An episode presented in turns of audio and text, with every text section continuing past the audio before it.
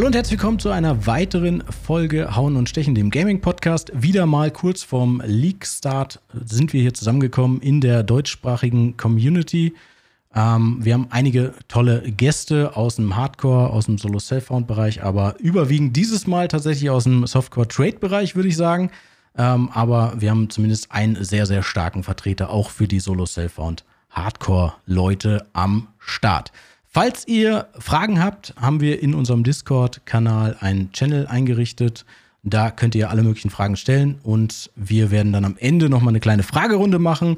Doppelte Fragen werden automatisch von den Mods gelöscht, so dass ja, wir es möglichst übersichtlich in diesem Channel haben. Also, falls euch irgendwas unterwegs während des Podcasts einfällt, beziehungsweise ihr irgendwas nochmal nachhaken müsst, irgendwas unklar ist, dann gerne in diesem Channel die Frage stellen. Ja, heutiges Thema ist 320 Forbidden Sanctum. Ähm, der Ligastart steht kurz bevor, nächste Woche Freitag, der 9.12. Ist es soweit? Wir haben heute den Sonntag vor dem Ligastart, so dass wir die Patch Notes haben, wir haben die Ankündigung, wir haben die Ergebnisse beziehungsweise die Sachen, die uns erwarten, sind soweit fast alle bekannt. Es kommen natürlich noch so kleine Teaser wie neue Uniques und so, aber äh, nichts Weltbewegendes sollten wir zumindest mehr erwarten. Ich will kurz einmal die Gäste natürlich vorstellen und bedanke mich gleich auch schon mal für das Dabeisein. Wir fangen einfach mal ähm, hier direkt neben mir an bei MX Stream. Mario, der wird wahrscheinlich jedem ein Begriff sein. Vielleicht ähm, will er kurz aber auch noch mal etwas zu sich sagen, denn das kann er immer ziemlich gut. Moment, dafür bin ich jetzt nicht vorbereitet. Äh, was sagt man in der Situation? Äh, hallo, ich bin der Mario, äh, bin aus Österreich, hoffe, dass mein Dialekt nicht zu schlimm ist und dass mir halbwegs die Leute verstehen. Und ja, danke für, äh, für die Einladung. Sehr schön. Herzlich willkommen. Ähm, dann haben wir den Pillebrille. Wie gesagt, auch, denke ich, im deutschsprachigen Bereich sehr äh, bekannt. Und ähm, ja, insbesondere im Hardcore-Trade sehr, ähm, sehr erfolgreich unterwegs und sehr grindy unterwegs vor allem. Ich hoffe, dass äh, er auch kurz etwas zu sich sagen möchte. Ja, äh, Gude, da muss ich kurz korrigieren. Ich bin gar kein Trade-Spieler. So wirklich gar oh. nicht. Hast du ja gerade gesagt. Äh, bezüglich Trade-Fragen seid ihr trotzdem alle bei mir auch auf dem Kanal immer herzlich willkommen. Ähm, der Chat ist sehr kompetent. Ne? Ist eine sehr geile Community. Ich freue mich hier zu sein mal wieder auch zu Gast. Ich bin auch schon da gewesen. Und äh, ja, auch immer meinen Senf zu, gerade auch PoE aus der HC-Perspektive ähm, dazugeben. Ansonsten spiele ich sehr gerne PoE, sehr viel, sehr, sehr viel. Vielleicht ein bisschen zu viel. Und äh, ja, bin hier gerne mit am Start. Ja, ich äh, glaube, Pille ist auch der Einzige, der bisher äh, immer hier war. Also bei jedem von diesen, von diesen League-Start-Vorbereitungspodcasts. Sonst haben wir immer durchgemischt. Pille hat bisher durchgehalten. Unzählige Male, ja. Wunderbar. ich freue mich. Ähm, ja, dann haben wir dieses Mal zum ersten Mal dabei den Koi. Auch er sicherlich für die deutsche Community sehr bekannt. Ähm, Gerade von YouTube im deutschsprachigen Bereich schwer an ihm vorbeizukommen. Äh, ja, Koi, stell dich doch mal kurz vor, für alle, die dich vielleicht noch nicht kennen. Oh, ich bin Koi oder Kai, besser gesagt, aber Koi hat sich so etabliert. Ich mache gesagt, deutschsprachigen PoE-Content. Ja, es gibt Leute, die das auf Deutsch spielen. Ich persönlich eigentlich nicht. Ich spiele es auch auf Englisch, aber es gibt viele Leute da draußen, die es auf Deutsch spielen, mehr als man vielleicht denkt. Und für die Leute mache ich halt ein bisschen Content, damit die besser in das Spiel finden. Und die Leute, die Lovebus Podcast, also jede einzelne Folge gehört haben, kennen mich schon, weil ich war schon mal Gast. Ich war der erste Gast. das stimmt. Aber nicht bei dem Leakstart Podcast. Nee, das stimmt. Genau, aber du warst der aber Erste. Der, du warst der Erste und damals sogar der, ähm, da haben wir noch nicht mal Video gemacht. Das haben wir noch nicht mal live gemacht, ne? Naja. Ja. Stimmt. Ich erinnere mich. Lang ist es her. Ja, ähm, Thema 320. Lass uns direkt reinsteigen ähm, in, in, die, in, die, in den Podcast, in die Inhalte. Wir haben natürlich einen Fahrplan was wir so besprechen wollen. Aber natürlich heißt das nicht, dass wir nicht andere Sachen ähm, zwischendurch einwerfen. Es gibt sicherlich viele, viele Sachen diesmal zu besprechen. Ich würde einfach mal anfangen mit der Ligamechanik an sich, denn ähm, die sieht meiner Meinung nach vergleichsweise mit insbesondere Calandra ein bisschen komplexer, ein bisschen, ja, langfristiger aus. Wie ist euer erster Eindruck von Forbidden Sanctum? Ich gebe einfach mal das Wort an Pellebrille. Geil. Also ich muss sagen, ich bin sehr, sehr großer Genre-Fan von diesem Segment, was sie da jetzt eingeführt haben, als kleines Untergenre zu PoE, als Hack and Slay oder ARPG, nämlich dieses Roguelike-Konzept. Solche Spiele wie Bindings of Isaac, Hades oder Hades genannt, äh, Risk of Rain, das sind alles Spiele, die, ja, die mich sehr, sehr packen. Und äh, mein Mitbewohner hat damals zu mir gesagt, der mich auch mit PoE so ein bisschen infiziert hat vor ein paar Jahren. Ey, Basti, du spielst PoE wie ein Roguelike eigentlich. Weil ich spiele ja immer Hardcore und so das Self-Found. Ich komme nur mit dem aus, was ich habe. Und äh, für mich sind die Runs, ja, wenn ich sterbe, geht's weiter. Dann fangen wir wieder von vorne an. Was soll das? Und dann gehen wir mit der gesammelten Erfahrung und vielleicht halt auch im Laufe von so einer League Progression mit dem gesammelten Gear da rein. Also ist mir das Konzept schon sehr, sehr irgendwie äh, naheliegend und ich freue mich richtig, die Mechanik zu erkunden. Und deshalb bin ich mir auch noch gar nicht sicher, mit welcher Schwierigkeit ich die League jetzt starten möchte. Da kommen wir dann später auch noch zu. Sprich, ob äh, normal, PoE nur Hardcore oder halt sogar Ruthless. Wird interessant, wird interessant. Ich freue mich sehr. Ja, sehr interessant. Ich, soweit ich weiß, können wir vielleicht diesen Hardcore-Bereich auch nochmal inhaltlich zu der Liga-Mechanik kurz ähm, abhandeln, denn soweit ich das mitgekriegt habe und verstanden habe, also hat mich persönlich jetzt nicht so sehr interessiert, aber ist es so, dass man, wenn man in der League-Mechanik stirbt, nicht den Charakter verliert, richtig? Wir haben es vorhin bei mir im Stream auch nochmal thematisiert, haben da auch im Detail noch in Szenen aus dem Video reingeschaut und auch auf das Wording mal geachtet es macht den Anschein, als könnte man da drin sterben. Und auch im Verhältnis zu diesem Resolve, zu diesem Wert, den man ja verliert, wenn man getroffen wird, der dann auch den Run beendet, ähm, sinkt das Leben teilweise doch sehr, sehr schnell, wenn man große Hits bekommt auch. Also es sieht alles danach aus, als könnte man sterben.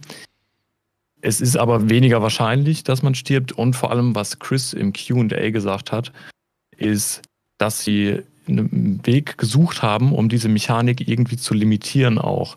Dieses Rogue-like-Konzept dann halt auch ähm, überhaupt erst äh, valide zu machen. Das heißt, sie haben irgendwas gebraucht, was nicht Player-Life ist, weil das wäre dann auch für Hardcore ähm, nicht ideal gewesen und halt auch bezüglich der Life-Recovery, der Life-Recovery-Mechaniken auch nicht äh, entsprechend eine gute Anpassung gewesen, weil man hat halt Life Flask, man hat super viel Recovery, das heißt, man hat einen Ersatz gewählt und das ist dieses Resolve. Was nicht per se heißt, dass man nicht sterben könnte in der Mechanik. Also ich nehme es sehr, sehr stark an. Und es ist, glaube ich, auch die, der gesündere Ansatz, davon auszugehen, dass man sterben kann. Ähm, ich dachte, du, ich dachte, du probierst muss. das einfach direkt für uns aus in, in der ersten Zone. Aber na ich gut. Ich mir die Clips an von Tag 1 und gucke, was die anderen ausprobiert haben. Okay, ähm, dann gehen wir jetzt eher in dem Bereich kurz über, wo es uns das Sterben nicht so ganz wichtig ist, weil dann fangen wir halt wieder neu an. Ähm, ist jetzt nicht so dramatisch. Ähm, Mario, MB Extreme, was, was war dein erster Eindruck zu der Liga-Mechanik? Also zuerst muss ich gleich einmal sagen, ja, also wenn ich bis Blood Aqueduct, ja, mit Level Gear stirb, logge ich aus. Ich meine, zuerst hau ich das Level Gear auf die Bank, aber ich lösche den Char, weil ich denke mal, bis Blood Aqueduct muss ein Char doch leben, ja. Was danach passiert, ist eine andere Sache, ja. Aber ähm, prinzipiell muss ich sagen, schaut erst einmal sehr interessant aus. Muss aber auch dazu im gleichen Atemzug sagen, dass ich nicht der Typ bin, der was extrem pre-hyped. Also ich bin jetzt nicht der, der was jetzt an ähm, die, den Livestream jetzt im, im Ultra Slow Mode durchschaut und, und okay, welcher Pixel hat sich gerade verändert, wie kann man das am besten optimieren? Ich bin nur echt so der YOLO-Typ. Das heißt, äh, mich stört das überhaupt nicht, wenn mein Char mal 20 Stunden bis zum Mappen braucht, weil ich eigentlich immer jede League-Mechanik von Anfang an spiele. Bei Racern und so weiter ist es immer eigentlich üblich, das alles zu skippen, bis man mal seine Races hat, bis man sein Defensive hat und dann kann man sagen, jetzt können wir es ja mal äh, ausprobieren. Ja. Äh, bei mir ist es halt komplett anders. Äh, YOLO, ja, ich, ich gehe da rein. Äh, ich denke, ich vermute, dass Dot-Builds ziemlich cool sein werden in dem System, weil eigentlich hast du ja, oder schaut so aus wie Just Don't Get Hit. Ja. Und wenn man halt während dem Dodgen quasi Damage machen kann, hat das halt natürlich äh, seine Vorteile. Und ich denke mal, dass, äh, wie gesagt, ich denke mal, mit meinem EK Ignite bin ich da vermutlich auf der Safe-Seite, dass ich halt einfach meine Projectiles rüberschieße und dann mich aufs Dodgen konzentriere und Schaut halt lustig aus. Wie das Ganze dann ähm, stattfinden wird, wird sich dann zeigen. Bin halt, wie gesagt, keiner, der was irgendetwas pre-hyped, aber ich bin sehr interessiert an dieser League-Mechanik. Es ist Gott sei Dank nicht äh, Ritual 3.0 oder sonst irgendetwas. Es hat für mich am Anfang ein bisschen so ausgeschaut wie, wie so Delphs oder Endless Tower, so mehr oder weniger, wo man halt einfach, ja, wie weit kommen in dieses Mal so auf die Art? Wird sich vielleicht so rausstellen, man, man weiß es nicht, ähm, oder zumindest ich weiß es nicht. Aber ich bin zuversichtlich, dass diese League-Mechanik äh, doch Spaß machen wird und hoffentlich äh, die League overall ein bisschen, ja, Kopium besser wird als dem, was wir jetzt in letzter Zeit gehabt haben. Ja, ja, ich glaube, da sind wir uns wahrscheinlich alle ziemlich einig. Ähm, Koi, was war dein erster Eindruck zu der Ankündigung dieser Liga-Mechanik? Ich hab Bock. Ich liebe auch Roguelikes oder Roguelites. Äh, ich habe tatsächlich jetzt die letzten Tage auch Hades gespielt und am Donnerstag noch vor der Ankündigung habe ich zum ersten Mal Hades besiegt. Und dann kam direkt die Ankündigung von wegen, ja, jetzt wird das alles auch zum Roguelite und dachte mir, ja, ist doch geil. Geil, habe hab ich Bock drauf. Ich glaube aber, also es, ich merke das jetzt schon, dass das sehr polarisierend ist, diese Mechanik. Also da hat nicht jeder Bock drauf. Und ich glaube auch, dass es eine Mechanik so ein bisschen wie heißt, auf die man sich halt einlassen muss. Das ist nicht so wie Legion, so da klickst du drauf, tötest alles und rennst weiter, sondern du musst in den Raum. Dann guckst du erstmal, was sind denn die nächsten Räume, wo will ich denn eigentlich hin, was kriege ich denn hier? Und ich glaube, das ist so dieser typische Map-Flow, den man so kennt. Das wird, wird auch stark unterbrochen mit der League-Mechanik. Und ich glaube, das stößt manchen sauer auf. Aber ich habe erstmal Bock drauf. Ich habe auch Bock, mich damit auseinanderzusetzen, zu gucken, was geht. Und ja, ich bin nur mal gespannt, wie schwer die das machen, wirklich bis zum Ende zu kommen. Weil das ist so dieses Ding bei Roguelites, das ist so eine, so eine so ein Walk of Messers Schneide. Weil das ist halt zu frustrierend, wenn man es quasi nie schafft und man sich irgendwann denkt, ja komm, das schaffe ich nie. Oder dann halt doch noch einen Run mache ich. Beim nächsten Mal versuche ich es und dann klappt's. Und das hinzukriegen, das ist schwer. Mal gucken, ob sie es geschafft haben. Mhm. Ähm, zu dieser Thematik es stört beim Mappen. Es wurde, glaube ich, nachgeschoben, dass man sieben, meine ich zumindest, sieben ähm, Räume quasi sich auf Halde legen kann und die dann alle hintereinander laufen kann. Immerhin, ne? Ähm, das heißt, ich, es waren sieben, glaube ich, oder? Ja, ein, ein Floor. Ein ja, Floor sind genau. acht Stages inklusive Boss. Ja, ja also genau. sieben. Okay. Ähm, da, immerhin ähm, müssen wir es nicht in jeder Map machen, weil das wäre dann doch schon wieder sehr viel Unterbrechung. Ich glaube aber, ähm, also ich sehe das auch so, dass einige sagen, ah, nee, weiß ich nicht, gar nicht so cool. Ich glaube, das wird sich im Laufe der zweiten Woche relativ ähm, geben, das Problem, weil ähm, die Leute dann diese, diese Special-Dinger ähm, freischalten, die überall, nicht nur in der League-Mechanik funktionieren. Und dann eben die ganzen Leute, die ihre Builds bauen und Starterbuilds machen und zu so sagen, ey, ähm, ich habe das Ding gefunden, das gibt mir meinetwegen, wie, wie in, dem, in dem Beispiel, die plus zwei Max Fire Resistance für ein Righteous Fire Bild. Ähm, das muss man haben. Das, äh, also ich meine, wenn, wenn man das nicht hat, dann verschenkt man ganz viel Defensive. Ähm, und deswegen glaube ich, wird sich das dann halt geben. Und da die halt accountgebunden sind, also jeder muss die selber für sich farmen, wird auch jeder im Endeffekt diese League-Mechanik ähm, wahrscheinlich spielen, oder die meisten zumindest und ähm, auch einen Grund darin sehen, weil es halt nicht nur irgendwie, also es ist nicht nur eine Frage von, ist der Loot gut, sondern es ist auch eine Frage von, ähm, kann ich mein Bild fertig bauen, quasi. Und das finde ich eigentlich mal einen interessanten Move. Ich bin mir nicht sicher, ob es sowas schon mal gab. Ähm, und deswegen finde ich es eigentlich nicht schlecht, für uns straight Spieler zumindest. Ähm, ich meine, bei dir Pille oder bei euch Pille ist es ja sowieso immer in Anführungszeichen Account gebunden. Ja. Von daher macht es für euch jetzt nicht so einen Riesenunterschied, aber für uns ist es natürlich schon ähm, immer die Frage, okay, lohnt sich dieser Content jetzt? Kann ich nicht lieber was anderes in der Zeit machen und mir dann die fertigen Items kaufen? Und ja. ähm, das fällt hier halt definitiv weg. Ne? Was, was haltet, hältst du davon, Koi, von dieser ganzen Thematik? Das ist sehr untypisch für das Spiel, oder? Dass etwas accountgebunden ist, dass man was nicht traden kann, weil sonst sagen die immer, ja, wir, das ist alles tradebar und das ist auch gut so und das muss so sein. Und diesmal sagen sie, nee, accountgebunden, weil das sorgt ja auch dafür, dass du halt das spielen musst. Wenn du wirklich min-maxen willst und diese plus zwei Feuerresistenz willst, musst du das machen. Und ich glaube, da hat auch nicht jeder Bock drauf. Diesen Zwang dazu, wenn die Mechanik wirklich nicht gefällt, aber du willst halt deinen Charakter ausbauen, richtig krass. Ja, gut, musst du halt machen so. Und ich glaube, das ist problematisch, aber für die, ich finde es eigentlich mal ganz cool zu sagen, mal nicht traden, mach mal selbst, find doch mal selbst. Mag ich eigentlich mal so als Abwechslung. Äh, Im Extreme, was, wie, was hältst du von dieser Thematik Account gebunden? Ähm, haben wir das jetzt schon mal gehabt in Scourge League, glaube ich? Was alles, was du gemacht hast in deinem Blood Crucible, nur die selbst, ich meine, du hast die Maps trainen Es hat eine League-Mechanik gegeben, die was nur für die selbst war, der eigener Progress. Woher war denn das noch einmal? War das Sentinel? Ah, die Sentinel ist da tauschen können. Es hat auf jeden Fall irgendwann noch mal etwas gegeben. Was war denn mit ähm, Synthesis? Sentinel. Nee, also ah, okay. Synthesis. Was Synthesis? Na, den Dings geben. Nein, ah, okay, nein, nein. Ja, ja, stimmt, das war kurz. Egal. Ähm, ich finde es einerseits nicht schlecht, weil man muss sich das so vorstellen, als Trade-Spieler hat man immer die, die Pressure des Markets. Ja?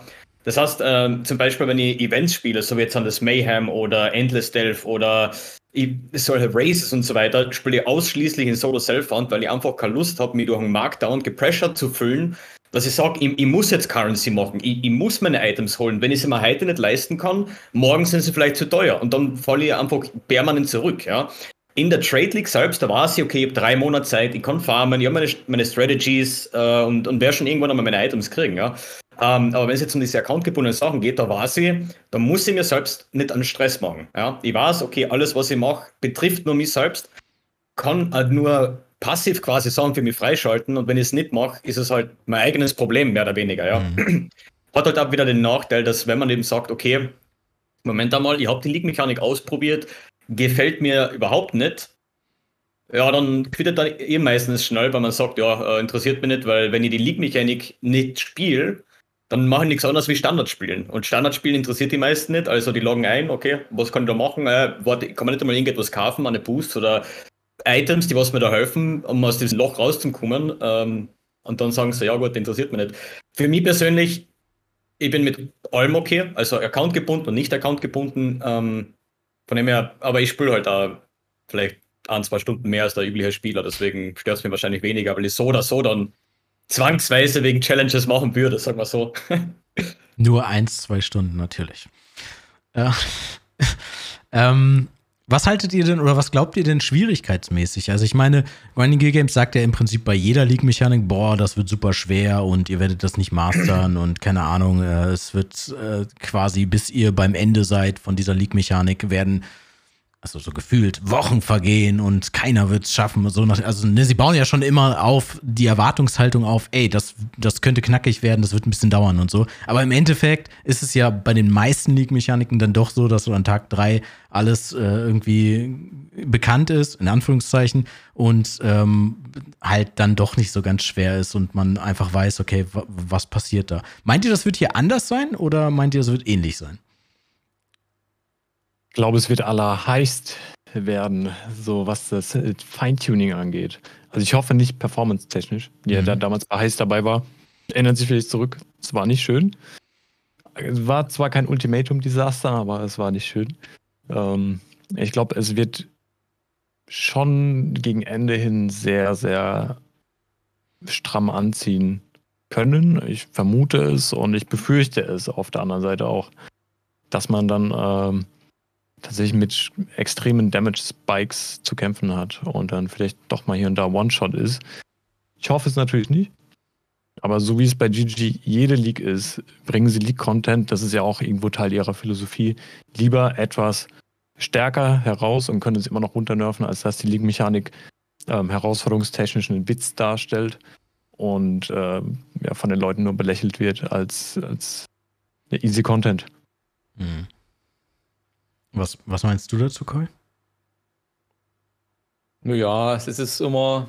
Also mein Problem ist meins, dass ich halt nichts sehe, weil das alles so effektgeladen ist, dass ich nichts sehe. Und in, im Interview hat Chris, glaube ich, gesagt, dass sie darauf geachtet haben, dass es halt sichtbar ist. Gerade jetzt, wo halt, wo man wirklich ausweichen muss, wo man wirklich nicht getroffen werden darf, sonst ist die Leistung unten weg und dann war's da, war's, äh, war das der Run und so. Und ich hoffe, dass man das, dass es diesmal wirklich so ist, dass man die Angriffe wirklich sehen kann und dann sagen kann, oh, hier mache ich mal einen Sidestep. Aber in den Trailern sah das auch sehr effektreich aus, mit überall Explosionen und alles. Und wenn dann noch die eigenen Explosionen dazukommen, wird das mein, das wird mein äh, schwerster Punkt wahrscheinlich an der Mechanik. Zu sehen, was da passiert. Aber meinst du, ähm, dass es denn wirklich, dass es denn wirklich überhaupt einen Effekt im, im Endeffekt haben wird, dass man nicht getroffen wird? Ich, ich keine Ahnung, also für mich sieht das sehr viel nach, nach, de, nach einer Idee aus, aber ob es am Ende dann wirklich so ist oder ob wir einfach nur durchrennen und einmal feuern und Gegner sind tot, nächster Raum. Ähm, also so im Endeffekt quasi. Weil oft ist es ja bei den League-Mechaniken so, das weiß ich halt nicht so genau. Ja, reine Das sollte natürlich so ein Roguelite schon sein, dass die Gegner noch was aushalten, auch in Mhm. den späteren Level und so. Aber ich glaube, daran haben sie gedacht. Also würde mich jetzt wundern, wenn wir da in Tag 3 auch alles direkt bis zum Ende wegbalzen und das war's dann. Ja, wir beide vielleicht nicht, aber äh, MB Extreme sicherlich an Tag 4. Weil er kommt ja dann an Tag 3, ist er ja aus der Story raus und dann fängt er meistens direkt an mit dem, äh, mit dem Main Game an und ist dann, dann überholt er alle immer. Ähm, wie siehst du das, Mario? Ich weiß nicht, wieso immer so gepriesen wer ist da der Obernerd und der, was ja am Tag 3 schon mit Mageblood rumläuft. Ich chill wirklich. Ich spiele halt viel, ja, aber gut bin ich überhaupt nicht. Ja, also man muss da schon eine Grenze setzen. Ja, also mein, ich finde es lustig, dass jemand Kassen und so, ja, MBX, der macht das ja eh mit links, so was. So ist es halt natürlich halt wirklich nicht. Ähm, zu dem Thema habe ich extremste Mixed Feelings, muss ich sagen, weil ähm, GGG hat halt schon sehr oft und eigentlich fast immer dieses Problem, die Idee und die Ausführung. Ja? Und die Ideen von den Sachen, was sie machen, ist meistens halt wirklich gut. Aber die Ansätze zumindest, äh, gut fürs, fürs Spiel. Aber so wie es dann im Endeffekt dann live geht, ist halt dann wieder so, äh, das hat man schon besser lösen können, ja. Ähm, und die, ich denke halt, dass GGG halt immer öfters in dieses Fettnäpfchen quasi tritt. So, jetzt habe ich aber dann nochmal zwei Ansätze zu diesem Roguelike. Ähm, einerseits denke ich, dass es ja natürlich alles scalen wird und, und die, also es wird da sicher anders sein, wenn jetzt an T16 Maps läuft, werden die natürlich schwerer sein als wie meine T1 Ba- äh, Bausteine ähm, insofern. Aber ich denke mal, dass es nicht das Schwerste sein wird. Einfach aus dem Grund, man will ja nicht nur, dass MBX das schafft und vielleicht äh, andere Streamer und Ma Methyl und Co. Ja, man würde, dass 90% der Leute das schaffen. Und wenn wir jetzt einmal sagen, okay, der, der, der Standardspieler, der hat im Schnitt, sagen wir, 10 Stunden oder 15 Stunden in der Woche Zeit, seinen Char weiterzubringen, dann müssen sie das schon irgendwie so anpassen, dass man auch als Casual diese League-Mechanik meistern kann. Ja, für mich ist es immer eine Frage der Zeit, eine Frage des Gears. Am Anfang extrem schwer. Das ist dann das gleiche mit Arch Nemesis. Ja. Ähm, interessiert mich Arch Nemesis gegen Ende der League? Überhaupt nicht. Ich, ich sehe die Monster nicht einmal mehr. Ich mache da irgendwo ein Projectile rein, drei Screens rundherum explodieren und da irgendwann wird halt der Mob gewesen sein. Und was der gehabt hat oder was der gemacht hat, sehe ich ja nicht mehr.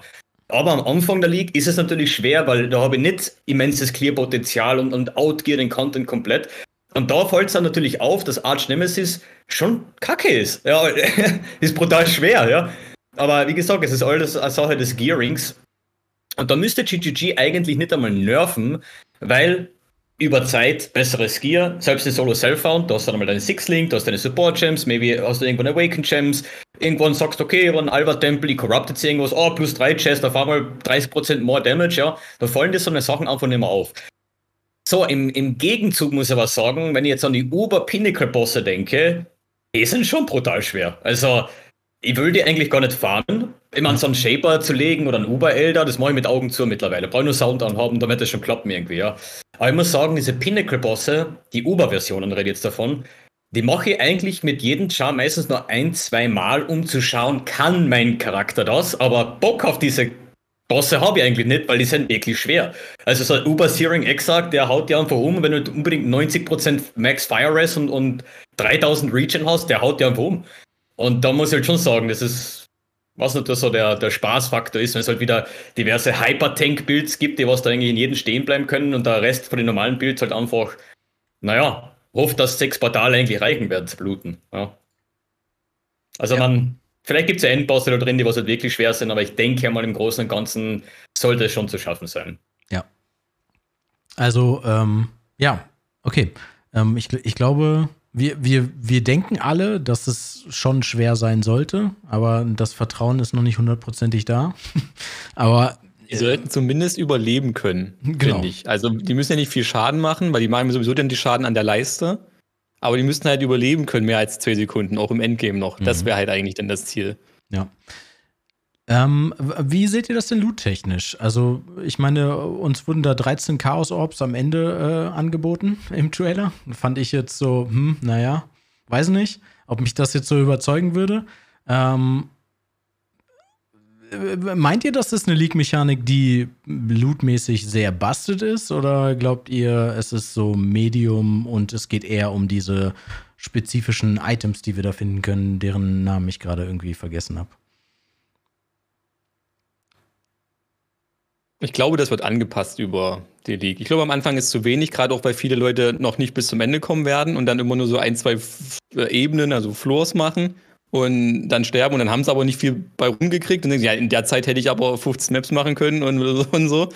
Ähm, ich glaube, das wird wahrscheinlich nochmal angepasst und dann wird es irgendwas geben. Ich meine, Chris meint ja auch, da kommen ja nicht nur 13K, sondern können ja auch mal ein paar Divines oder auch Mirror da, da stehen. Das ist ja potenziell alles möglich. Wir wissen ja nicht, ob die 13K jetzt vielleicht, ob das ist, was halt immer kommt. Und wenn wir Glück haben, kommt halt mal drei Divines raus oder so. Ist halt auch eine Frage, wie lange das halt alles dauert, um da hinzukommen ja. und so. Ja. Pille, wie, wie, was hältst du, also wie wichtig ist der Loot für euch überhaupt oder für dich jetzt? Wichtig, wichtig. Für mich ist es ausschlaggebend, ähm, was ich für eine Mechanik eigentlich spielen mag. Also ich muss natürlich immer zusätzlich Risk-Reward abwägen. Äh, in Bezug auf mein, das Power-Level von meinem Charakter. Ne? Manchmal ist der Charakter ziemlich outgeared für den Content. Und dann, dann kannst du da auch einfach durchblasten, was Mario gesagt hat. Da fällt einem Arch Nemesis passt nicht mehr auf. Mhm. Äh, aber ja, was äh, Koi jetzt gerade meinte, ne, ist natürlich auch vollkommen richtig. Es, es kommt darauf an, wie steht dieser Content jetzt im Vergleich zu anderem Content da? Wie rewarding ist das im Verhältnis zu Expedition zum Beispiel? Oder ja, letztendlich gibt es ja eigentlich eine Currency, oder? Und dann ist die Frage, gibt es Currency aus anderen Leagues noch? Also gibt es übergreifend, so wie in heißt, ähm, dann den Legion ähm, Loot und den Metamorph Loot und den Breach Loot in dem Sanctum, weil wenn es das nicht ist, dann ist es ja letztendlich wie ein Harbinger XXL, könnte man sagen. Mit einer coolen Mechanik und der Chance, dass man diese, ähm, wie heißen sie, diese Artefakte bekommt. Ich, Relics, ich, ja. Relics, genau. Relikte. Relics, ja, ja, genau. genau. die Sanctified Relics, die man halt dann permanent außerhalb dieses Sanktums dann auch nutzen kann, um den Charakter zu min-maxen. Und das fand ich auch einen guten Punkt, dass du das vorhin so angesprochen hast, Lovepe. Da habe ich auch gar nicht bisher drüber nachgedacht, dass das ja Account-bound ist und letztendlich ähm, gerade für die Trade einen ganz anderen Impact hat. Wie gesagt, schon am Anfang, ich bin nicht so, der das Spiel aus der Trade-Perspektive betrachtet. Und äh, ja, es ist doch eine gute Initiative, von GGG, die Leute dazu zu bringen, die Mechanik auch zu spielen, ja. sie vielleicht auch ein bisschen zu zwingen. Und dementsprechend hoffe ich allerdings auch, dass sie dann den Schritt jetzt auch gewagt haben und zu sagen, okay, es ist es auch wert aus der Loot-Perspektive, ne? ja. wie es zum Beispiel bei Ultimatum der Fall war. Da hattest du übertriebenes Risiko. Ich habe auch einen One-Shot kassiert in der ersten Woche mit 7700 Live auf einem Chieftain. Einfach putz, weg damals. Ne? Es war übertriebenes Risiko, aber der Loot war auch hands down, so wie ich mich daran erinnere, war komplett busted. Das war vollkommen übertrieben, wie du mit Chaos Orbs zugespielt wurdest. Und ähm, ich vermute eher, dass es in, in die Richtung geht. Also ich habe da ein bisschen Copium vielleicht auch. Ich glaube, wir bekommen da schon genug Currency. Das klingt gut. Das klingt gut.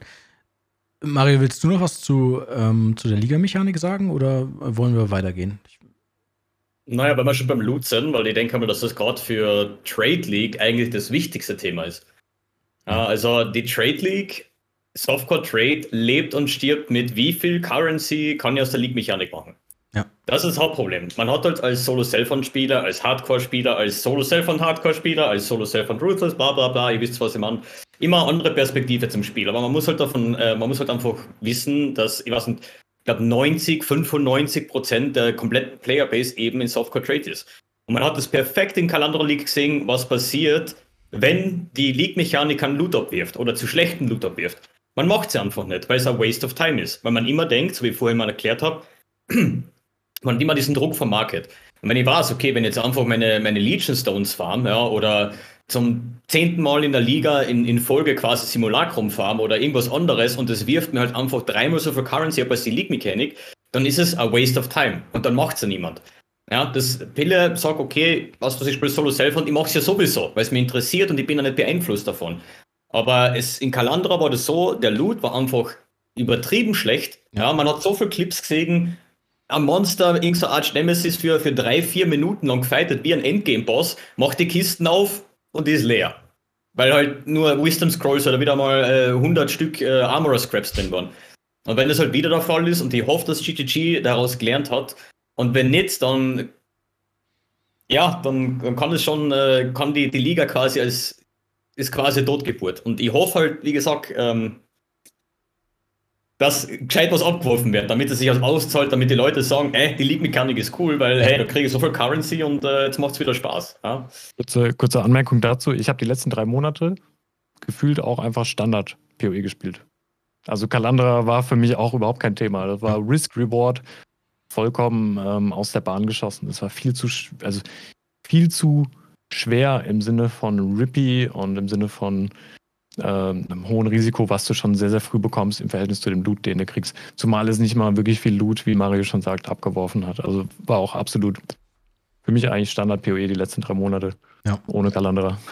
Und ich glaube, ähm, dass, dass die League-Mechanik generell ja schon immer in diesem drei Monatszyklus einen sehr, sehr wichtigen Prozentteil ja, dazu beiträgt, ob eine Liga jetzt gut und erfolgreich und lange gespielt wird oder nicht halt. Ne? Und das hat man halt, wie ihr schon richtig gesagt habt, im, im Kalandor halt absolut gesehen, dass wenn die League-Mechanik nicht gut ist, plus ein paar andere Sachen dann noch äh, schief ähm, dass das wirklich dem Spiel insgesamt halt nicht gut tut und damit auch der Community nicht gut tut.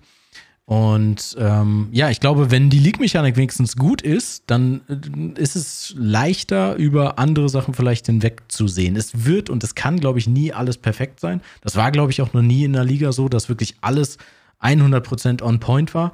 Aber ähm, es war halt meistens dann, glaube ich zumindest so, dass, dass ein, ein wesentlicher Teil der ganzen Liga, alles, was geändert wurde, so gut war, dass man über Kleinigkeiten hinwegsehen konnte. Und diesmal war es halt genau andersrum. Ähm, es gab halt nichts, was so super, super gut war und dadurch hat jede Kleinigkeit halt irgendwie viel mehr Gewicht gehabt. Das war, glaube ich, ein großes Problem und ich hoffe, dass wir das diesmal nicht so haben. Ähm, ich muss nur noch kurz einen Satz ja. mit einwerfen, weil ich ja aktiv den Chat mitlese. Ähm, Calandra League-Mechanik war okay. Gegen Ende.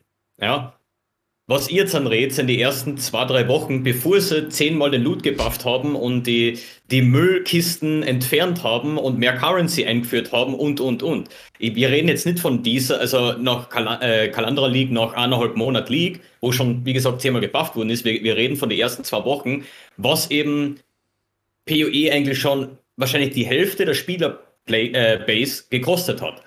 Ja. Also, da muss man schon äh, wie gesagt, von dem Standpunkt ausgehen und nicht vom, vom Ende. Ja, ja. das stimmt. Das stimmt.